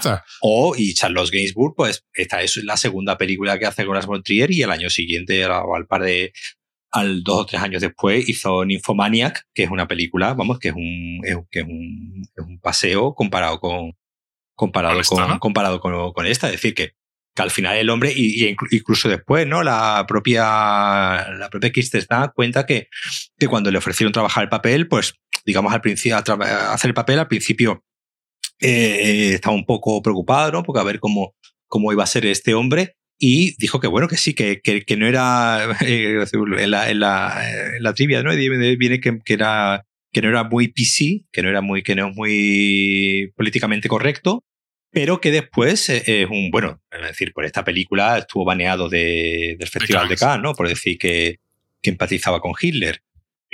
Bueno, que los nazis le tenían un buen sentido estético. Y sí, que, empatizaba con Hitler, que bueno, que. y, y, en un momento dado, bueno, a ver cómo salgo de esta frase. Claro, ¿no? dijo, hizo un buen trabajo. Sí, bueno, mm. fue, fue profesional, ¿sabes? Cuenta que, cuenta que, que, que, que, cuando lo conoció se dio cuenta que, pues, que era muy políticamente eh, incorrecto pero que después en rodaje dice que era una persona muy cariñosa, afable, que con ella se portó muy bien y ella no, no tuvo ninguna malas palabras contra, contra él, con lo que... Aparte de que, de que, claro, yo recuerdo a Kirsten como la niña de entrevista con el vampiro. Claro, sí, sí. Que es, es, pero esta eh, estaba haciendo esta película recién salida de las de Spider-Man. Sí, la de Spider-Man, la última es del 2007, ¿no? 2007, sí. Que vamos, que no era, es decir, es que además Kristen Dunst es de estas actrices que parece como que Hollywood no ha sabido muy bien qué hacer eh, con ella, ¿no? Porque obviamente salió en la entrevista con el vampiro, eh, antes de las de Spiderman, ¿no? Hizo esta con Sofía Coppola, la de las vírgenes eh, suicidas, que, que, la verdad que estaba, que estaba ella muy bien, muy bien ahí. Pero siempre ha sido una, una actriz como que Hollywood no, no le ha terminado de, eh, de pillar el, el, punto. Y bueno, sí, este año ha estado nominada al Oscar, ¿no? Por la de The Power of the Dog, la de Jane Campion. Uh -huh. Pero sí es verdad que no, que ha tenido una, una carrera un poco, como eso, digo, como, como un poco que no, no ha terminado de encajar en ciertos cánones de, pues, eh, pues de, de actriz de, de, Hollywood y, y, y este, sí, bueno, claro. por, este, por esta película ganó el premio en el Festival de Cannes, pero por ejemplo, pues, obviamente no estuvo nominada a, a los Oscars porque, bueno, porque obviamente pues Lars von Trier no, no va a los Oscars. Pero por ejemplo, es que la anterior era una que se llamaba eh, El Nueva York para principiantes, pone aquí, porque lo demás son cortos cortos, cortos, cortos, cortos, un video musical, Nueva York para principiantes y Spider-Man 3, justo antes de ese, en 2007. Vamos, que, que asumo que, que Kirsterdam podía haberse dedicado a salir en películas, aunque fuera de fondo, durante el resto de su vida, sin, sin irse a trabajar con Lance Trier. Que ya hay que, quiero decir, se le, se le nota un, una gana. Ahora, ahora, que estoy repasando la, sí, es verdad, tiene un pequeño, tiene un pequeño papel, ¿no? En la de Michel, en la de Michel Gondry, en la de, la de Eternal Sunshine. Sí, sí, que además lo hace muy bien, porque está un papel muy importante además en la, en la, en la idea de la película, porque, bueno, también hizo la de María Antonieta, ¿no? Claro, sí, María Antonieta, creo que, sí, María Antonieta es anterior. es anterior claro, a la última. Pero, claro, pero son todas, son todas películas que tú y yo, pues, digamos, podemos eh, conocer y podemos valorar, pero no son películas eh, eh de no son blockbusters, ¿no? No son películas de. Porque además María Antonieta, ¿de quién es? De, Sofía Coppola. además está muy bien María Antonieta. Sí, ella lo hace eh, estupendamente. Las Vírgenes Suicidas y María Antonieta son las dos de. Sí. y, después ha vuelto a trabajar con, con Sofía Coppola en. en no cómo se llama en español, eh, también con The, The Guild, con. con Nicole Kidman eh, también. Es decir, que parece que con Sofía Coppola pues tiene... Sí, aquí sale mucha serie de televisión también. Sí, bueno, salía, salía en una temporada de Fargo, que la verdad es que esa temporada estaba muy, estaba muy, muy divertida con el, con el que es, eh, con el que es el marido, ¿no? Que sale también el, en, en, The Power of the Dog. están los dos nominados este año al Oscar. Pero si tú miras su filmografía y no es una, no es una, más allá de las películas de Spider-Man, no es una actriz que haya tenido grandes eh, taquillazos, si ha hecho películas así eh, importantes, pues como hemos dicho, la de Michel Gondry y la de y, la, las de y de Sofía Coppola, pero que eso, que no, que, digamos no ha, no ha tenido una carrera en, Hollywood, eh, eh, pues probablemente yo creo que a, la altura de su talento, porque me parece me, parece muy, muy, buena actriz y, por ejemplo en la película esta que te digo, la de que se estrenó el año pasado, ¿no? La de Power of the Dog con, con de Jim Campion con Benedict Cumberbatch, ella, hace ahí un, gran, gran papel. Que es una actriz, eh, eh, eh, es una muy, muy buena actriz.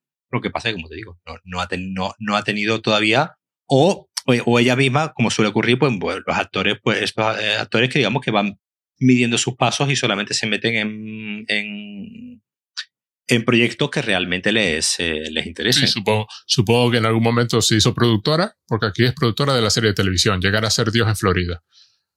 Y un par de cosas más, supongo que, que, que, es, que es feliz así, que no necesita... Claro, no es de estos actores que tiene que hacer un blockbuster después de, de cada uno, ¿no? Para eso ya tenemos a The Rock, que es su especialidad. Claro. Y me sorprende simplemente porque, por ejemplo, aquí demuestra ser una... Vamos a ver, lo que tú lo comentaste antes, eh, actuar la depresión no es fácil. Porque es fácil eh, hacer como que estás muy triste o es muy fácil, pero la depresión es otra cosa, es una pesadez del alma que ya aquí lleva en la cara en todo momento y en ocasiones en el propio cuerpo. Con lo cual hay un talento mm, importante. Bueno, también, también la hermana, ¿no? Lo hacen, lo hacen de fábula. Sí, sí, Charlotte Gainsbourg también es una actriz eh, estupenda. La diferencia es que, como suele pasar, ¿no? Es una, es una actriz europea, digamos que está más, más habituada a que eh, pues el 90% de los personajes que le dan a la pobre sean, sean, sean dramáticos. Pero hace la desesperación muy bien. Toda la, claro, la segunda parte, este, quiero escapar de esta situación y quiero llevarme al niño y no hay nada que hacer en contraste con la tranquilidad absoluta del personaje de Keith de Justin, que está ahí mm. simplemente paseándose con sus botas. Además, eh, sustituye el, el, vestido de, de, bodas de la primera parte, que es así como blanco y por, un, por una camiseta oscura, unos vaqueros y unas tremendas mm. botas, y con eso se enfrenta al fin del mundo. No tiene más, necesitas más. Y me encanta la parte donde, donde eso, eh, donde eh, el planeta melancolía es como un dios que ha venido a vengar, ¿no? Que ha venido a, poner justicia y ella se rinde, ¿no? Y además es una escena muy chula porque la hermana la está viendo. Claire ve a Justine salir y la sigue, porque la otra pasa, pasa totalmente, sigue caminando y se la encuentra pues tendida desnuda, em, eh, bañándose en la luz del planeta melancolía. Y, y es, hay algo de, de primigenio ahí, ¿no? Hay algo de abandonar toda la, todo ritual, ¿no? Toda, toda pretensión humana, ¿no? Una, un regreso a la tierra, porque además está tendido en el suelo. Además, pues, pues eso que tú, comentas es, esa, esa, esa idea lo, lo, comenta también ella cuando cuando está cuando le dice lo de las eh, lo de las alubias no de cuántas alubias hay esa, esa ese contraste no entre lo trivial y lo realmente importante no eh, y, y, ella le y ella le dice no el, el, nadie no nadie ha acertado el número de, de alubias que, que había y la, y la manera ¿no? que de demostrarle que tiene ella de que, de que ve cosas, ¿no? de que ve, de que sabe ¿no? el, el futuro, es, es, el número, ¿no? De el, el, se sabe, ella se sabe el número exacto, sí, sí. Sabe el número 698 alubias, que son las que hay. Y ella, y, y, y, ella misma le dice que, que me sepa eh, algo tan trivial como el número de alubias que hay es realmente importante porque significa que esto tan, esto tan, tan grande que va a suceder, también lo sé. Es decir, esa, esa idea de ir desde lo más pequeñito, ¿no? Desde lo más ínfimo y primigenio, ¿no? Como tú bien acabas de decir, como es una alubia, que no deja de ser una semilla, sí. ¿no? el, inicio de, el inicio de todo, esa idea de, de que, de, de, que en un bote ¿no? haya un, una cantidad de semillas que al final una, la semilla es una potencialidad, ¿no? Es algo que tiene la capacidad, ¿no? De volver a, de convertirse en una nueva vida. No es vida todavía, pero tiene la potencialidad en contraste con eh, eh, no lo primigenio, sino precisamente lo apocalíptico, el apocalipsis, que es directamente ya el, el fin de todo, ¿no? El, el, de todo, sí, porque no es una no es una película sobre la muerte y la resurrección. Es que no hay resurrección, claro, te mueres y ya está. La película no va de la primavera o de la catástrofe que, que, te, que te permite reconstruir el mundo. O, no, es totalmente lo que es. Es el fin de todo, se acaba todo. Porque además, ya, ya lo dije antes, se da a entender que solo hay vida en la Tierra y que melancolía se la va a cargar y, se acabó. No pasa nada. Me encanta lo de la, lo de la botella, porque además es como paralelo a lo de su jefe insistiendo que por favor le dé la frase, ¿no? Que es una trivialidad. Es decir, incluso eso que parece súper importante, pero es importante porque el otro tiene mucho dinero y quiere ejercer su poder. Y su poder es obligarla a trabajar en la noche, en la fiesta de la boda.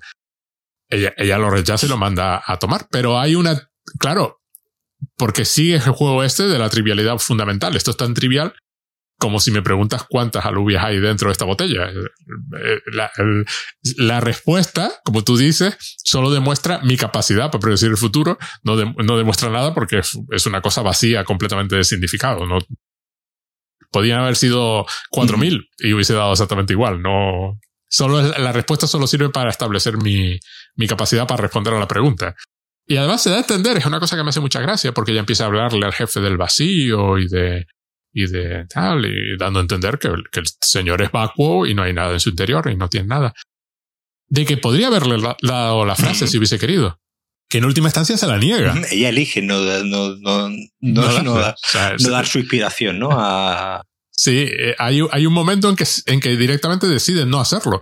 Hay un, dentro de, es decir, es una persona deprimida que decide cosas. Al final se rompe su matrimonio, pero uno de sus últimos actos así de antes de la llegada de melancolía es negarle a este el otro, a pesar de que el otro lo ha amenazado con que despide al tipiño este que le manda por ahí a dar vueltas para, para que la siga por ahí. Y, y al final lo despide, pero además con un Steam se llama, con un como, como con una alegría, sí, con una, ¿no? Con una indolencia de que le da sí, totalmente con la igual. capacidad esta de Sí, lo puedo despedir y lo voy a despedir. Porque con la misma podría haber dicho, bueno, tú lo intentaste, no pasa nada. No, no, no lo conseguiste, pero no lo conseguiste porque ya no quiso, pero no lo conseguiste. No, de hecho, ella, ella le llega a decir que usted no es más que un hombre mediocre con ansias de poder o algo. Eh, sí, sí, sí, lo pone, lo pone a bajar de un burro. Algo, algo así, claro, es decir, al final es lo que quiere demostrar su poder eh, y, y, ese es su poder precisamente que los demás se plieguen a sus, eh, a sus, a sus, ¿A sus que al final uh -huh. es algo totalmente eh, eh, trivial ante lo que obviamente está por, eh, está por venir. Y además, el team este es familiar de él. No recuerdo si decía que era su sí, sobrino. Dice que es como un sobrino lejano o algo así. Dice que bueno, que hay familia y habrá que darle trabajo, ¿no? O algo así. Sí, hay que darle trabajo, pero lo voy a, pero esa misma noche lo despido. Pero lo voy a, pero, pero, y lo voy a martirizar un poco antes de. Sí, pero eso. Le doy trabajo porque además se da a entender que le acaba de dar el trabajo. Su trabajo consiste en perseguirla a ella para que dé la, la frase famosa y sobre la marcha lo despide. Solo para demostrar que, que puede dar y puede quitar. O sea, esto, pero el único que puede quitar es melancolía. Claro. el único que tiene verdadero poder, el único que es un dios. Es la parte que no puede soportar el John, ¿no? Esa, es el, el, el error, ¿no? Haberse equivocado y haber, y no, y no controlar, ¿no? No, no poder, eh, no, no, esto se va a alejar y no te preocupes. Y además tiene explicación para todo. Cuando ella empieza a perder, eh, están dormidas. El personaje Justin y Leo, el niño, están dormidos, pero eh, Claire está despierta en la máxima aproximación de melancolía y entonces empieza a sentir que no puede respirar bien. Y el otro le da una explicación. No, claro, melancolía se está llevando un poco de aire, de la atmósfera, como tal, pero durante un rato podremos no sé qué. O él, él, él tiene una respuesta para todo. Claro, yo creo que es uno de los grandes temas de la película también, ¿no? Esa, esa idea de, de, de cómo, cómo estamos en el mundo, ¿no? Cómo, no, cómo, no, cómo nos enfrentamos a lo inevitable, ¿no? Siempre hablamos de, de que, obviamente, pues todos sabemos que la muerte es inevitable, pero claro, cómo de, eh, bueno, pero cuando decimos que es inevitable, siempre lo, lo, lo pensamos como en un, un futurible, ¿no? En, en algo que sabemos que Sí, va a ocurrir, sí. pero, por, fa- pero por favor que no ocurra en la próxima eh, media hora, por lo menos, que ser. se tiempo de terminar de grabar esto. Entonces, mm, claro, aquí, te- aquí lo que te plantea es un punto en el que, como ya hemos dicho, sabemos que no hay marcha atrás, obviamente eso no lo saben los personajes, pero en el momento en el que tienes un planeta ya bien encima, tú mismo intuyes que no hay mucha vuelta, vuelta atrás y cada uno toma una decisión eh, eh, diferente. La, la boda también es, es un es, eh, se plantea como una especie de momento en el que no hay marcha atrás y ella misma demuestra que sí hay marcha atrás. Ujú. Ella misma demuestra que, que incluso el día de tu boda puedes arrepentirte de, de, Y romper contra el. Es decir, hasta, hasta algo que parece, eh, como, como dice ¿no? la, la liturgia católica, hasta que la muerte nos separe, algo que parece que, que- en apariencia es para toda la vida, el, mismo día que lees los votos lo puedes romper. Es decir, en realidad no es tan inevitable como nos han hecho creer. Aquí, claro, aquí, aquí lo que hace Yara Montiel es decir, no, no, vamos a plantear lo realmente inevitable, que es la destrucción de todo Sí, sí, sí. y el cómo eh, reacciona, cómo está en el mundo cada uno de los eh, personajes, tanto en la boda, ante el evento, ¿no? Que es el, el día más bonito de tu vida, ¿no? De, de la boda, como, la, como el, el final del mundo, que podríamos decir, ¿no? Que eh, obviamente pues el día más jodido de tu vida, porque ya no, hay ma- no va a haber más. El cómo cada uno de los personajes está en el está en estos dos mundos, ¿no? En estas dos si- si- situaciones es uno de los grandes temas de la película, ¿no? Ya hemos dicho, pues, el, el- que paga la boda y está todo el tiempo recordando que, que, paga la boda porque tiene que demostrar, ¿no? Que es quien está, eh, quien, que, que es quien, quien, quien ha hecho esto posible, ¿no? Es como el demiurgo, ¿no? Es el, es el que ha creado el, esta, esta mansión, ha creado este campo de golf y todo este momento es gracias a mí, ¿no? Porque encima yo lo estoy, estoy pagando, ¿no? El catering, el, el, el, el suegro, pues tiene la capacidad no solamente de ser el, de ser, el suegro, sino de ser eh, también el, el empleador, ¿no? Ser también quien le da trabajo. El, el, el pobre, el pobre marido, esa, el personaje de Michael, ¿no? De, de Alexander Skarsgård, esa manera de estar por el mundo que, que, que parece que, que no está. El mundo le pasa a él. Él, él no, él no pasa por decir, a, a él le pasan cosas, pero no, no, no toman, es, el típico señor, ¿no? Que no toma ninguna decisión, que parece que, pues, pues se ve, ¿no? Que, que es hijo de, pues obviamente, de un señor empresario eh, exitoso y está ahí porque el cuñado le, le paga la boda y, dices tú, y este hombre parece ser que no ha tomado ninguna decisión en su vida. Los personajes, lo- lo- los padres de, de ellas, ¿no? Los padres de- de ellas, que sí vemos, por ejemplo, en el personaje de, de- de Charlotte Rampling, ¿no? De las madres de ella, que sí es una mujer, digamos, que ha tomado, ¿no? Las riendas de, de su vida y en un momento dado pues se ha divorciado ¿no? de, este, de este hombre eh, y eh, este hombre pues sigue siendo un viva la vida, el, el ex marido sigue siendo un viva la vida, pero ella es de las... Y un padre desastroso, hay que añadirlo. Un aspecto ya desde un punto de vista de dramaturgia que me gusta de la película es precisamente ese de que, de que todos los personajes en las dos situaciones, primero en la boda y después en, la, en el apocalipsis, ¿no? Después en, en los últimos días, ¿no? En el, es muy interesante cómo eh, eh Lars como guionista construye muy bien la psicología de todos estos personajes en los que les estamos viendo que su manera de estar en el mundo se transmite en sus, eh, en sus actos, ¿no? Es una película donde, además, hay, hay, mucho diálogo, pero en realidad, si te fijas, hay muy poco diálogo explicativo. Es decir, vamos, vamos. Ah, ninguno. Sí, sí, sí. Eh, al principio vemos al personaje de, de Kiefer Sutherland y no sabemos bien quién es. Es un señor que de repente dice que ha ah, pagado por la boda. Pero claro, dices tú, no. no y que puede montar un caballo. la, primera vez que lo, que lo vemos no sabemos quién, no sabemos quién es. Y lo primero que dice es que ha pagado la boda, que está pagando la boda.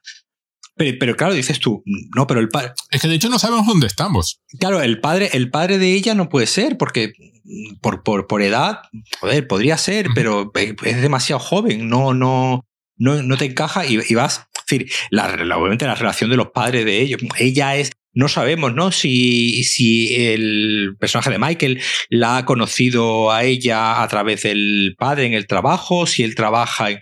Hay una gran cantidad de información y Las Montrier hace muy bien como guionista en el que, aunque toda esta información te la esté hurtando y no te la esté dando porque tiene esta idea del naturalismo, ¿no? Donde, donde no hay eh, eh, diálogos explicativos donde los personajes se cuenten unos a otros cosas que, que ya saben, sino que queda todo muy natural. Vamos intuyendo las relaciones entre los, entre los personajes, es decir, vamos intuyendo eh, el personaje de, de, de, Skargar si es el que dice que ella pues es una de las mejores no copywriters que tiene y tal por cierto, la, la asciende de puesto en el discurso que da en la boda. Sí, le da, y le da tarjeta y todo, ¿no? Ya le da. Sí, sí, sí, es una cosa. Y, le da tarjeta como que no hay opción. Es decir, tu nombre ya está grabado en la tarjeta y no, y no, no, no, hay opción a que no elijas. Yo he decidido que te elevas y te elevas. Claro, es decir, exactamente. Y tú vas a tener, a partir de ahora vas a tener este, este puesto y esto es lo que, esto es lo que hay. Pero, pero el Lars von como, como, como guionista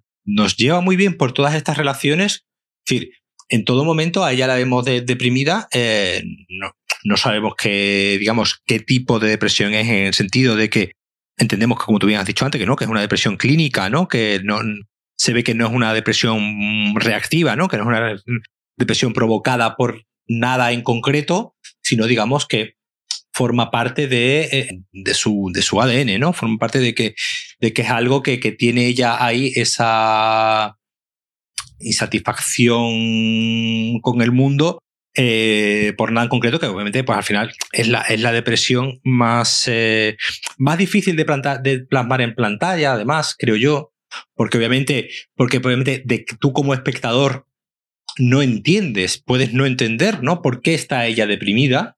Es que además tenemos cero contexto, porque la película empieza directamente con ellos en la limusina, con lo cual ya está, no sabemos nada. Claro, como, como, como, como, como empieza con cero contexto, no las Montrier hace, hila muy bien los personajes de manera que vayas entendiendo las, las relaciones entre los personajes, pero en ningún momento te dan claves de por qué estando el personaje de Kiefer Sutherland en la boda. ¿Por qué la está pagando? No, Da igual, no, no, no. Podría estar pagándolo al suegro, que vemos también que es un señor con, con dinero. Pero, eh, eh, hombre, obviamente la, está, la está pagando para decir que la está pagando en parte sí. En parte, en parte está claro que el padre de ella no la puede pagar. Eso queda como clarísimo. La madre de ella, aunque pudiera, no está dispuesta a pagarla porque está en contra de, las bodas en general. O que es lo que suelta ahí porque además claramente lo tuvo. Ella es la, típica madre de película castradora y el padre es el típico pusilánime que tal.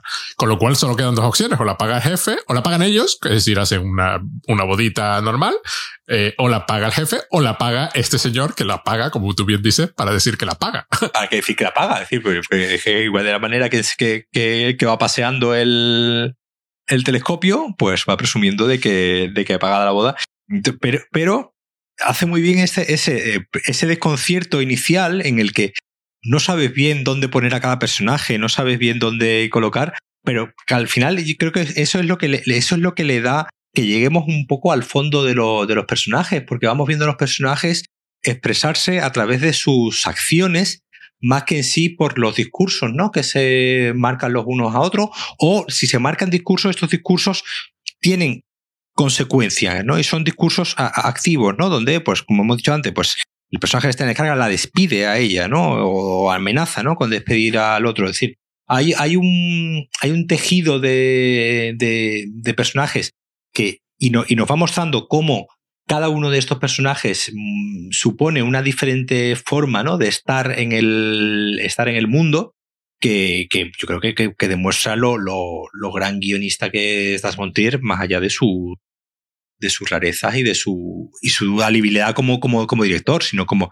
que como, como, como guionista tiene esta capacidad de crear a estos personajes, obviamente, secundados por unos actores eh, eh, de primer nivel, unos actores eh, excelentes. Pero claro, es lo típico que dices tú, ¿cómo llega un señor como Kiefer Sutherland, el de 24, a Lars von Trier? Es que en 24, en 24 no está tan bien. Claro, no, es que claro, claro, en 24, acceder al final es, lo que hemos hablado antes, ¿no? Es de estos actores de, de carisma que con su mera presencia, pues ya compone el personaje y no le hace falta nada. Pero aquí ¿no? Aquí, yo creo que probablemente eh, Lars von Trier fuese listo y, en esta época, en esta fecha, eh, en esta fecha, pues, ¿no? 24 creo que se había terminado ya, ¿no? Estaba. Sí, sí. Sí, sí, eh, pero, pero, pero, claro, el, el, coger a un señor que durante 7, 8, 10 temporadas representó, ¿no? La más. Este, había terminado el año, antes. 2010, ¿no? Eh, el año antes del estreno, con lo cual había terminado y, se puso a rodar esta película. Pues, pues, pues eso, 24 que fueron 7, 8, 9 temporadas, fueron un puñado de temporadas que durante mucho tiempo fue eh, pues eh, no el, el, el, eh, el, hombre no el, el, hombre como el heredero no de los grandes del cine de acción no de, lo, de los 80 y esta, esta representación ¿no? de, la, de, de la virilidad americana. La película, la película, por según las matrículas, pone que está ambientada en Pensilvania. No, no, no lo dicen en ningún momento, pero por unas cuantas matrículas que salen, pues que la película está ambientada en Estados, en Estados Unidos, ¿no? Y, este hombre representa pues la eh, rectitud eh, norteamericana y el, el señor eh, como, como el, el, patriarca, ¿no? El padre, el padre de, de, familia que tiene la última respuesta sobre todo. Entonces, aquí, obviamente, coger a un señor como Kiefer Sutherland, que durante tantos años estuvo precisamente representando pues eso, a un, a un señor que, que era de la agencia antiterrorista número uno de Estados Unidos y el defensor de el defensor de la seguridad en Estados Unidos, ponerlo aquí de precisamente de, de señor, pues más bien también un poco pusilánime, porque bueno, al final es lo que digo, eh, una, una de las formas de estar en el mundo es decidiendo no estar y precisamente el, el, que, el único el personaje que toma la decisión de suicidarse es él cuando intuitivamente siempre podíamos pensar desde un inicio que obviamente pues el personaje digamos que, que, más papeletas digamos podría tener para suicidarse pues obviamente es el que está deprimido no que, por desgracia pues eh, eh, eh pues eso como digo tienes más tienes más papeletas. Y no el que se supone que eh, lo tiene todo controlado el que se supone que tiene la respuesta para todo y el que se supone que confía en el, en el juicio de los, eh, de los científicos y el que basa todas sus decisiones en algo medido y pensado. Y al final, pues termina pegándose un, no pegamos un tiro, no, termina tomándose un bote de, de pastillas en un establo rodeado de mierda de caballo. Sí, sí, sí. Básicamente es lo que hace. No se va a una cama y a acostar. Sí, no, sí, no, no, no, ni siquiera va más. como que se esconde, además. Hay una cuestión como de vergüenza, ¿no? De, de, la otra, la otra la busca por toda la casa para ver si sí, sí, la busca y, y, además para no caer en la, para no participar de la vergüenza. No dice nada. Sí. Eh, no, no lo que hace es espanta al caballo y cuando la hermana al día siguiente pregunta, dice, pues, no está el caballo. ¿Sabes? Se ha ido al pueblo con el, con el caballo. Y después de encontrarse a su marido muerto, está preparando el desayuno para su hijo. El desayuno, claro, por la, por la, mañana. Que a mí me pareció un detalle estupendo del, del guion. Es que, claro, de cierta forma, personajes como Kiefer Sutherland, el jefe y esta, son dioses más, en plan, más clásicos, ¿no? Doy quito, doy quito. Y melancolía es como un dios primigenio, ¿no? Es como un Cthulhu que viene. es que no tiene, no, no, te quiere dar nada, te lo quiere quitar todo, ¿no? lo que te he dicho antes, y no tiene, no tiene ya ni ética ni moral, es decir, no hay, no hay, no hay ya sentido del bien y del mal, sino... Es un horror cósmico de verdad. De hecho, una de, la, una de las lecturas que, que tiene esta película, eh, em, no lecturas, sino, sino fines, claro, esta, esta serie de ideas que tú puedes ir extrayendo, que puedes ir, la ponen de experimento mental. que es una, que, que, esta película es un texto fuerte, ¿no? Eh, que es un texto que si te pones a leerlo, mmm, bueno, tiene, hay cosas, tiene fondo, tiene, tiene una dureza fundamental. Es decir, la película, por ejemplo, es todo un flashback. Porque ya hemos visto el final. Sí, sí. Y hay un, hay todo un juego en, en, el trasfondo de esta película que la convierte en eso, en lo que él llaman un experimento mental en el sentido, bueno, mm, ¿cómo reaccionarías tú? O sea, ¿qué harías tú? O sea, ¿cuál de estos personajes te parece que está en cierto momento, lo comenté antes, desaparece el mayordomo. El mayordomo no vuelve, vive en el pueblecito y además me hace gracia. Es una cosa genial porque Justin pregunta, bueno, ¿tiene familia? Y no lo saben. o sea, tienen un señor trabajando en su casa. No saben si tiene familia. Me pareció.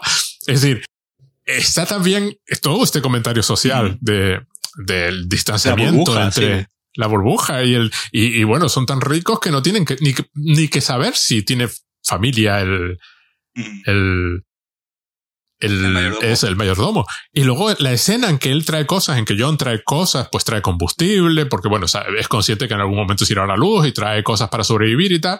Y Justin lo está mirando y lo ve. Y él se le acerca en plan, bueno, tal, no quiero, no quiero preocupar a tu hermana, por favor no le digas nada.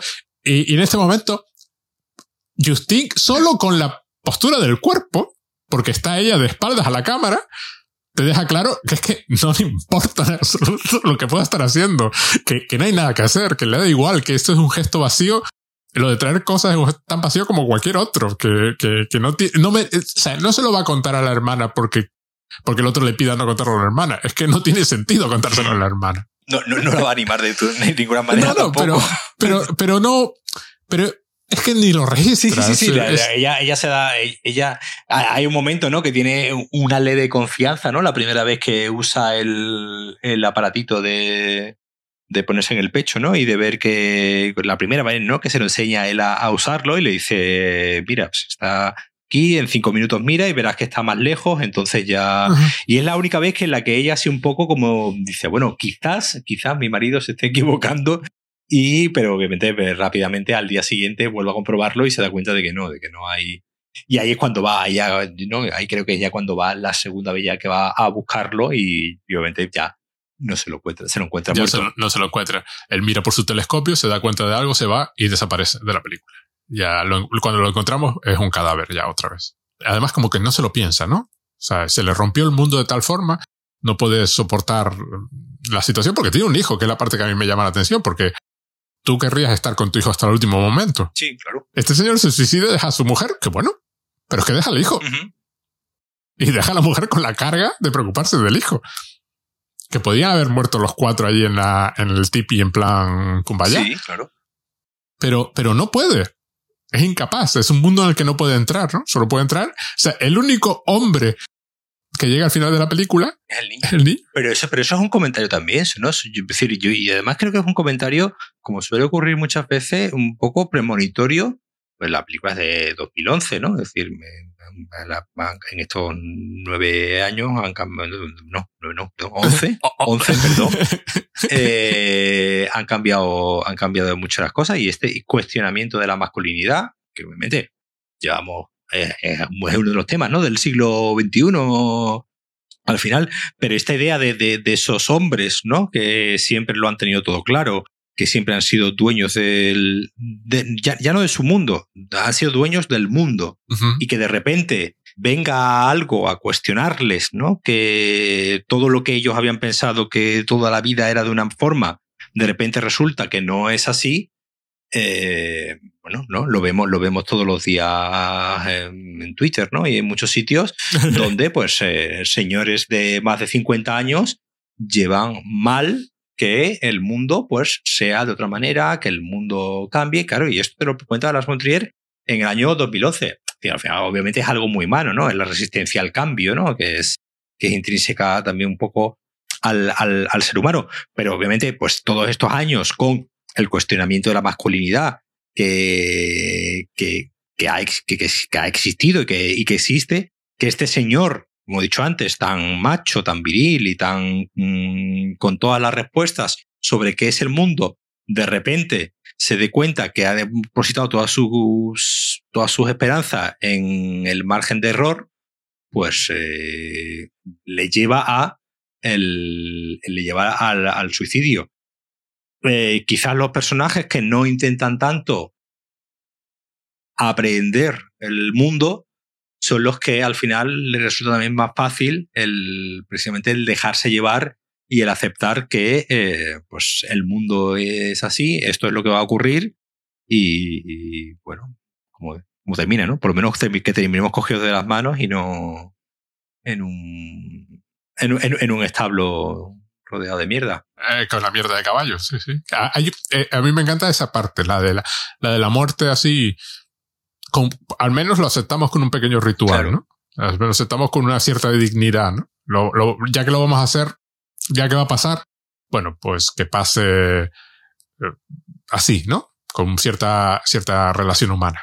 Bueno, a mí me, encantó, me pareció un película maravilloso, difícil de ver, sobre todo si has pasado por depresión. Sí, sí, difícil de ver. Y Pero ¿por qué? Porque, primero, Lance Mortria escribió un guion estupendo que transmite exactamente lo que tiene que transmitir y la actriz transmite exactamente la depresión tal y como es. Esa es la parte que, sobre todo para mí, que con problemas de depresión, que resulta potente. De hecho, contaba, contaba, la, contaba Lars von Trier que, que cuando hizo la anterior película, Anticristo, eh, que como ya comentaba antes, tiene una primera escena directamente eh, eh, muy, muy, muy, muy jodida. Él va al psicólogo, a la psicóloga, dice que tenía una, una psicóloga y que, y bueno, y le, enseñó la película a la, a la psicóloga y la psicóloga cuando vio la película, pues la pobre psicóloga se sintió fatal porque decía que, que qué trabajo estoy haciendo yo para supuestamente curarte a ti la depresión y, que al menos intentes ser algo más feliz y me terminas haciendo esta película, ¿no? y el hombre le, explicó, parece ser que le explicó a la psicóloga que, que no, que no, que al contrario, que precisamente hacer esa película le era mucho más eh, terapéutico que no hacerla.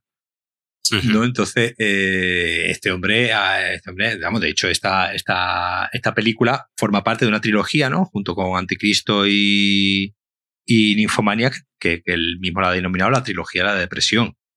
Son, son tres, eh, tres obras, son tres películas que eh, obviamente pues jamás te las pondrías en un día en el que quieras animarte Sí, al contrario, de hecho, aquí en mi, en mi casa ya Las Montrier está prohibido porque eh, precisamente fue con melancolía. Eh, mi mujer eh, dijo, no vuelvo a ver una película de Las Montrier nunca más. Porque ya lo había pasado muy mal en su momento con la de Bjork, con la de... Ajá. no, Dance, Dancer in the Dark. In the Dark, the Dark que Breaking the Webs en 97, que esa ya también la había visto en el cine y también lo había pasado muy mal. Eh, lo pasó muy mal con Dogville eh, también. Y esta ya la vio también, lo pasó muy mal y dijo, ya no vuelvo a ver ninguna película de este hombre más porque para pasarlo mal, pues eh, siempre hay siempre hay tiempo, ¿no? Entonces pasarlo mal voluntariamente viendo una película que te hace pasarlo mal. Además es que ella es de la opinión que, el, que, que, que Las Montrier es un misógino. Yo le insisto que no es misógino, que es misántropo que no es que no es lo mismo. se, puede confundir. que no es lo que no es lo mismo porque bueno eh, eh, eh, ya sería habría que ir un poco más a extenderse a toda la filmografía de las Montier pero sí es verdad que hombre la figura de la mujer sufriente es una figura muy extendida dentro de su de su filmografía pero yo creo que como como he dicho no lo hace desde un punto de vista misógino sino más bien misántropo de que si por él fuese le metía fuego, no le, metía fuego a todo directamente, ¿sabes? No dejaba, no dejaba a nadie. Aquí destruye el planeta. Claro, y aquí destruye el planeta directamente. Y las que llegan al final son dos mujeres y un niño. Claro, así que... Y entonces esta idea del, del como digo, del, del, del niño, ¿no? Como una especie de representante de una especie de, de hombre, ¿no? De, de masculinidad posible que nunca llega a, a sustentarse, ¿no? Porque obviamente pues chiquillo muere con 10, 11, 10, 11 años, frente a todos los modelos masculinos que hemos visto antes, pues eh, da una idea que, el, que la esperanza no, no, es que no tenga, no es que sea misógino, sino directamente que no tiene esperanza en ninguno de los eh, en ninguno de los sexos, pero sobre todo yo creo que pone mucho más en la, en, en la mujer que en el, que en el hombre. Pone más, no, sí. claramente, en esta película. Mucho más en la, mucho más en la mujer que, que en los personajes masculinos. Claramente en esta película lo que le interesa es la reacción de Justine y Claire. Los otros los da por, por perdidos directamente. O por perdidos ya directamente desde el principio y el pobre niño porque, bueno, porque no le ha dado tiempo a ser hombre, pero... Como es un niño, pues ese tiene, ese llega al final también. Bueno, a mí película.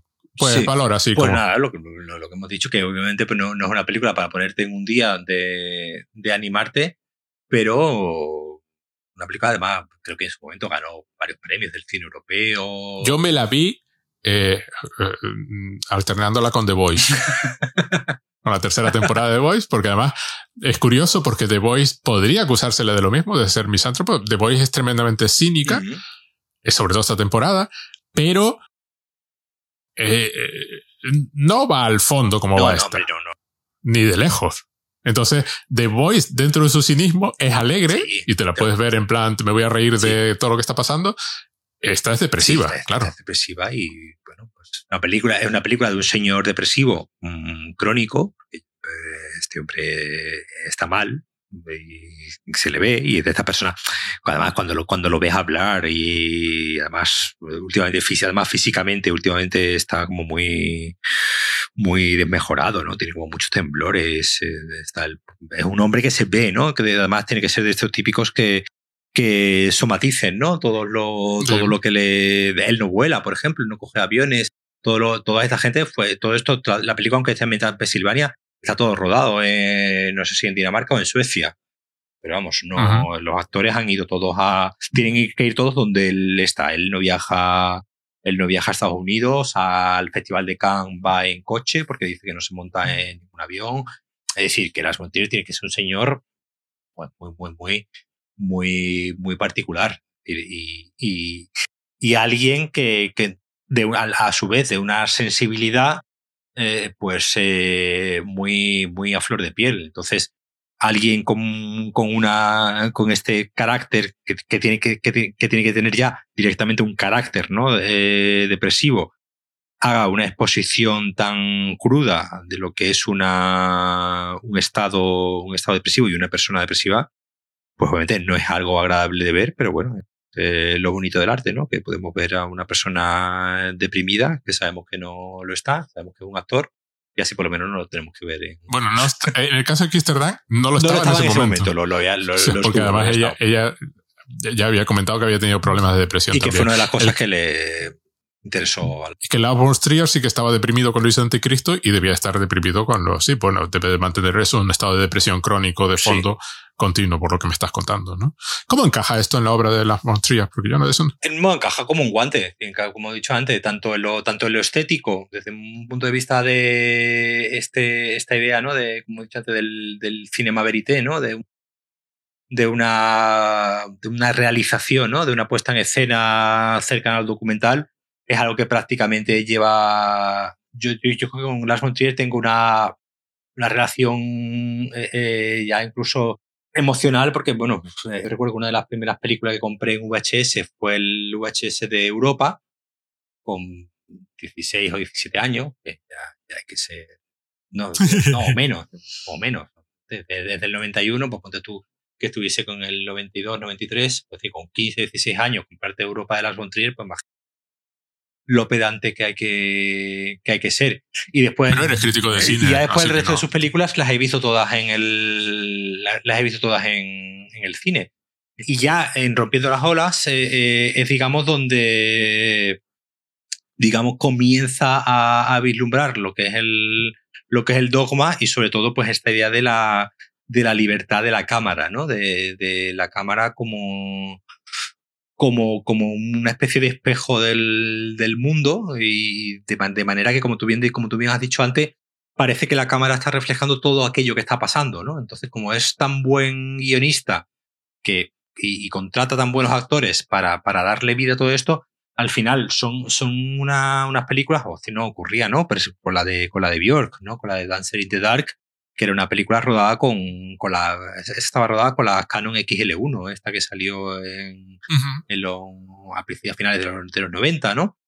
Y, y una película rodada en vídeo. Y una de las cosas que dolía de la película precisamente al verla era que parecía que habían estado unos señores ahí grabando, ¿no? La, todas las perrerías que le estaban pasando a la pobre, a la pobre Bjork, o bueno, o Dogville, donde ya directamente ¿no? despojaba, ¿no? Totalmente de. Y, grababa la película entera en un. En una nave, ¿no? En una nave industrial con el decorado pintado en el suelo y, y, y nada más esta idea de, de, despojar ¿no? de todo artificio y aquí, y aquí ocurre exactamente lo mismo, toda la parte esta inicial que parece que estamos realmente ante una boda y al final los temas eh, son, son, los mismos de Dark de siempre, como hemos dicho antes, pues la, la naturaleza, ¿no? Y esta, eh, esa, esa, idea siempre entre la naturaleza y la civilización, siempre luchando, ¿no? Dancer in the Dark está ambientada en, en, la América profunda, ¿no? Donde llegaba las vías del tren y eran las vías del tren como el símbolo, ¿no? De la, de la evolución, o, o Dogville, que ya directamente están ambientadas, ¿no? En, el, en la época del siglo XVIII, creo que era, ¿no? Y tenían esclavos, ¿no? Negros, y un poco hablaba, ¿no? De esa idea de, él, de ese mundo antiguo y ese mundo que... Y al final, como digo, aquí esa idea del, de la, de la naturaleza, ¿no? Como, como algo destructor, pero a la vez purificador, pues eh, está muy... Al final Blas Montrier es un humanista, ¿no? Es un, tiene esta idea humanista del, de, la, de la existencia, todo su cine, ¿no? Está lleno de citas, ¿no? Constantes. Aquí hay Aquí los primeros nueve minutos eh, hay un montón. son pues, desde la Ofelia, ¿no? Eh, que es el mismo póster, ¿no? El mismo póster de la, de la película ya es eh, una reminiscencia ¿no? al, al, cuadro. Hay referencias a Tarkovsky, hay referencias al año pasado en Marienbad. Es decir, que hay, que hay, que hay, toda, una, que hay toda una tradición, bueno, obviamente él es muy de la tradición de, pues, de Dreyer, ¿no? Y Dreyer y Bergman y, decir, que, y Tarkovsky, por, su, por supuesto. Su última película fue el, La casa que construyó Jack, que pues, ahí con, con Matt Dillon y Bruno Gantz y Uma Thurman de, de protagonista y que, que, que, es la historia de un, de un asesino en serie que es juzgado de camino al infierno.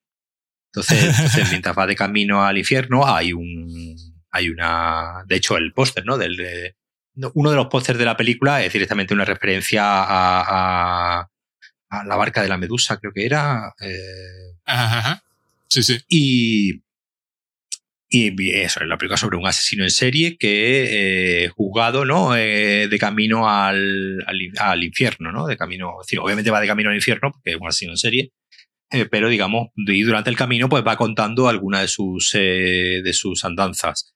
Pues obviamente es todo lo que te puedes esperar de una película de Las von Trier, donde hay un momento en el que vemos a Matt, a, a Dillon, pues acribillar a una familia con un rifle francotirador eh, y los tira en medio del campo y vamos viendo cómo litúrgicamente va matando primero a un niño, después a otro niño, después a la madre. Y va a decir, es una película que no deja, no dejó indiferente a nadie, pero eh, a mí una película que me gustó.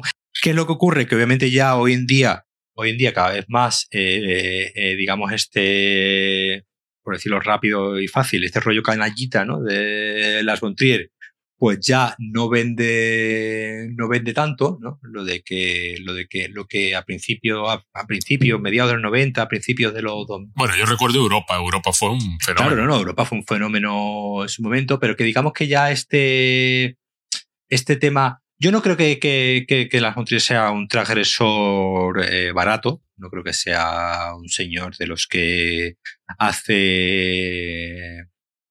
Obviamente él hace, él, hace él, él, tiene ese ánimo transgresor, tiene, tiene ese ánimo transgresor de que él quiere pisar algunos callos y lo hace, lo hace aposta. Un por ejemplo, que, juega mucho. Aquí, aquí vemos una representación, tú decías una representación de la, de la, de la depresión muy dura, como nunca antes se había visto porque es una cosa con las que las Montier siempre juegan, ¿no? Con esta idea de lo, de lo, de lo irrepresentable, ¿no? Es decir, de que de hasta dónde puedo llegar a la hora de, hasta dónde me va a permitir el cine llegar a la hora de representar cualquier cosa. En este caso, una persona deprimida, ¿no? Tú mencionabas, ¿no? La escena del baño cuando está ella, que es prácticamente un saco de patatas, ¿no? Que, que pesa, Que, que, está viendo el peso, ¿no? Que está viendo el peso de, del cuerpo, ¿no? De, de, de Dunn y la, y la hermana. Decir, es una escena y, y, podríamos, y, en otro director podríamos incluso pecar de, de, decir que, de que es gratuita, ¿no? De que, de que es abyecta incluso, ¿no? De que, de que está, está mostrando algo que, que incluso es demasiado íntimo, ¿no? Algo que no deberíamos de estar viendo, ¿no? Algo que, algo que, que no deberíamos de estar ahí con la cámara, ¿no? Viendo a esa persona porque ya es ya es algo que pertenece ya a una esfera y eso, eso ocurre ¿no? mucho en el, en el cine, em, cuando, decir, ¿no? Eh, cuando se muestra algo que, que, ya consideramos que sobrepasa ¿no? un cierto límite. Y es verdad que directores como las Bontrier siempre están jugando, ¿no? Siempre están jugando con a ver hasta dónde puedo llegar, a ver hasta dónde se me va a violentar el espectador porque le estoy mostrando algo que no ha visto nunca, que no ha visto nunca antes. Y digamos, el, el, el Nymphomaniac, en la versión. Eh, Nymphomaniac tiene dos partes, ¿no? Pero hay una pero de todos modos hay una versión extendida, que digamos que son como seis horas, que dura mucho más, mucho más larga, donde hay directamente una escena donde la propia Charles Gainsbourg se practica un aborto. Estamos, un, un, aborto, estoy hablando obviamente de, de, de, de semanas y gráficamente te lo, te lo muestra y te muestra un plano de lo que se acaba de sacar de ahí y tú ves lo que es. Claro, no es agradable, no es agradable de ver, no, es, es, es es gratuito, no es gratuito dentro de la, de la dramaturgia del personaje, porque eso ocurre. Él que hace, él, directamente no acude a una elipsis. Un director, otro director podría haber acudido a la elipsis y tú saber que ahí, qué es lo que ha hecho ella. Él decide eso mostrártelo obviamente no es, no es algo agradable de, ver, obviamente no, no, no. Está, está, tan bien, está tan bien hecho en el estilo de las Montrier que, que ni siquiera está... Hay, hay, una, hay una película que vi hace un tiempo donde ocurría algo exactamente parecido, ¿no? Donde se practicaba un aborto y la, la, estrategia, digamos, del cineasta era mantener la cámara fija, ¿no? De plantar el plano y en un plano era bastante largo, como de 7-8 minutos, veíamos, digamos, no veíamos, sino en un plano general, pues veíamos como la chica se abría de piernas y veíamos a la persona que estaba practicando el aborto, pues, digamos, pues debajo de la sábana. Es decir, no veíamos lo que estaba ocurriendo porque la cámara se, se alejaba. Digamos, se mantenía, ¿no? En un. Las Montriers no hace eso. Las Montriers te mete la cámara en lo que está haciendo ella. Y ella coge un alambrito y lo, y lo, y lo. Ya solamente en cuanto tú la ves a ella, eh, eh, como, como aquí con lo del alambrito del, de para ver el sol, pero ahí con un, un alambrito haciendo un gancho para sacarse, eh, pues obviamente. Pero claro, te pone, te pone en ese punto de mostrarte algo que eh, eh, no, no, Y aquí ocurre, ¿no? Aquí ocurre con, con, con, esa, con esa imagen de la depresión tan, tan veraz, tan cruda y a la vez tan, tan veraz. Porque precisamente no se distancia, porque precisamente es decir, tendemos un poco a, a, malentender que cuando la cámara está quieta y, está filmando simplemente lo que ocurre es porque no toma distancia y cuando se mueve es porque ya está manipulando.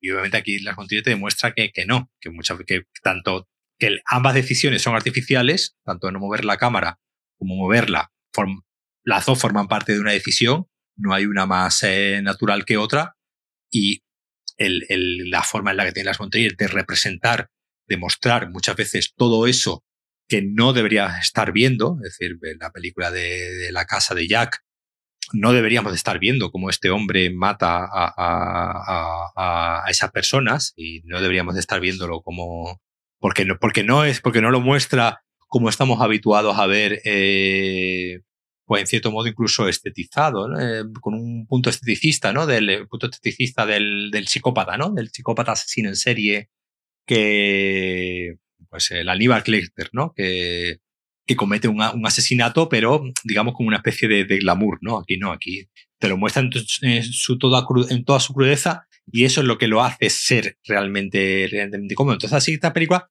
encaja dentro de toda la filmografía de las Montiel, pues como, como, un, como un guante y una muesca más, como digo, de, este espíritu precisamente un poco desolado, desolador, pero también, como digo, siempre con un un poquito de halo de, de, esperanza, aunque aquí termine, aunque aquí se acabe el mundo. Veo que la de la casa Jack está en HBO. Está en HBO, pues mira, pues un día te la. Pues parece que sí. Y, y, la, y la casa Jack es otra que tiene un sentido del humor, tiene un sentido del humor, claro, sentido del humor con algo que obviamente de lo que no te debe, que de lo que no te deberías de estar riendo, que es de, obviamente de un señor eh, asesinando a, gente. Pero el tío es capaz de darle un, precisamente como hace aquí, ese, esa, una especie de vuelta de, de, tuerca, con lo que todo lo que estás viendo tiene siempre como una especie de halo de comedia que, que, que, que lo hace precisamente más, más malsano todavía, porque claro, dices tú, no, no, todo esto que está pasando, no, yo no me debería estar, no, debería, no me debería estar pareciendo divertido, porque si no voy a terminar yendo al infierno como este, como este señor, claro. Está en HBO Max en Filming y Melancolía está en, en Filming y en eh, Movistar Plus. Si alguien tiene, pues ya está. Hay, hay opciones para verla sin recurrir al gran videoclub de, de Internet, que es un gran videoclub. Pues estupendo, pues con esta reflexión tuya lo dejamos porque ya creo que no queda nada más que decir. ya está, acabas de cerrar. Además, me lo has colocado muy bien donde, donde quería saber porque yo este hombre le perdí la pista hace mucho tiempo, entonces no, no tenía claro cómo encajaba. No, yo, es que yo tengo como digo, como, yo tengo como, lo tengo como uno de mis directores eh, de mi vida, entonces eh, ya no porque, decir, me gustan todas sus películas, pero en general, pues como he ido creciendo con, con él desde, desde Europa, pues la verdad, pues eh, Siempre, siempre resulta más fácil el situar las obras de. No es un John Ford, por ejemplo, claro, que que, que es ya, ya es un, ya es un clásico, está muerto cuando tú empiezas a ver películas, claro. Claro, cuando tú empiezas a verlas, sino que vas creciendo con él, entonces vas viendo. Y, y un poco la casa de Jack, eh, como le leía aquí a, a, un amigo ahora mismo en Letterboxd, es un poco como su capilla sixtina, ¿no? Es como, es, es como, es como estas películas que es un poco la suma, ¿no? De todas sus, eh, de todas sus obsesiones y siendo una de sus obsesiones, precisamente como he dicho antes, la de pisar callos y, y hacerte sentir incómodo. Pues muy bien, Paco, muchísimas gracias. Pues nada. Nos vemos el próximo día. Que la disfrutéis. si podemos. Gracias.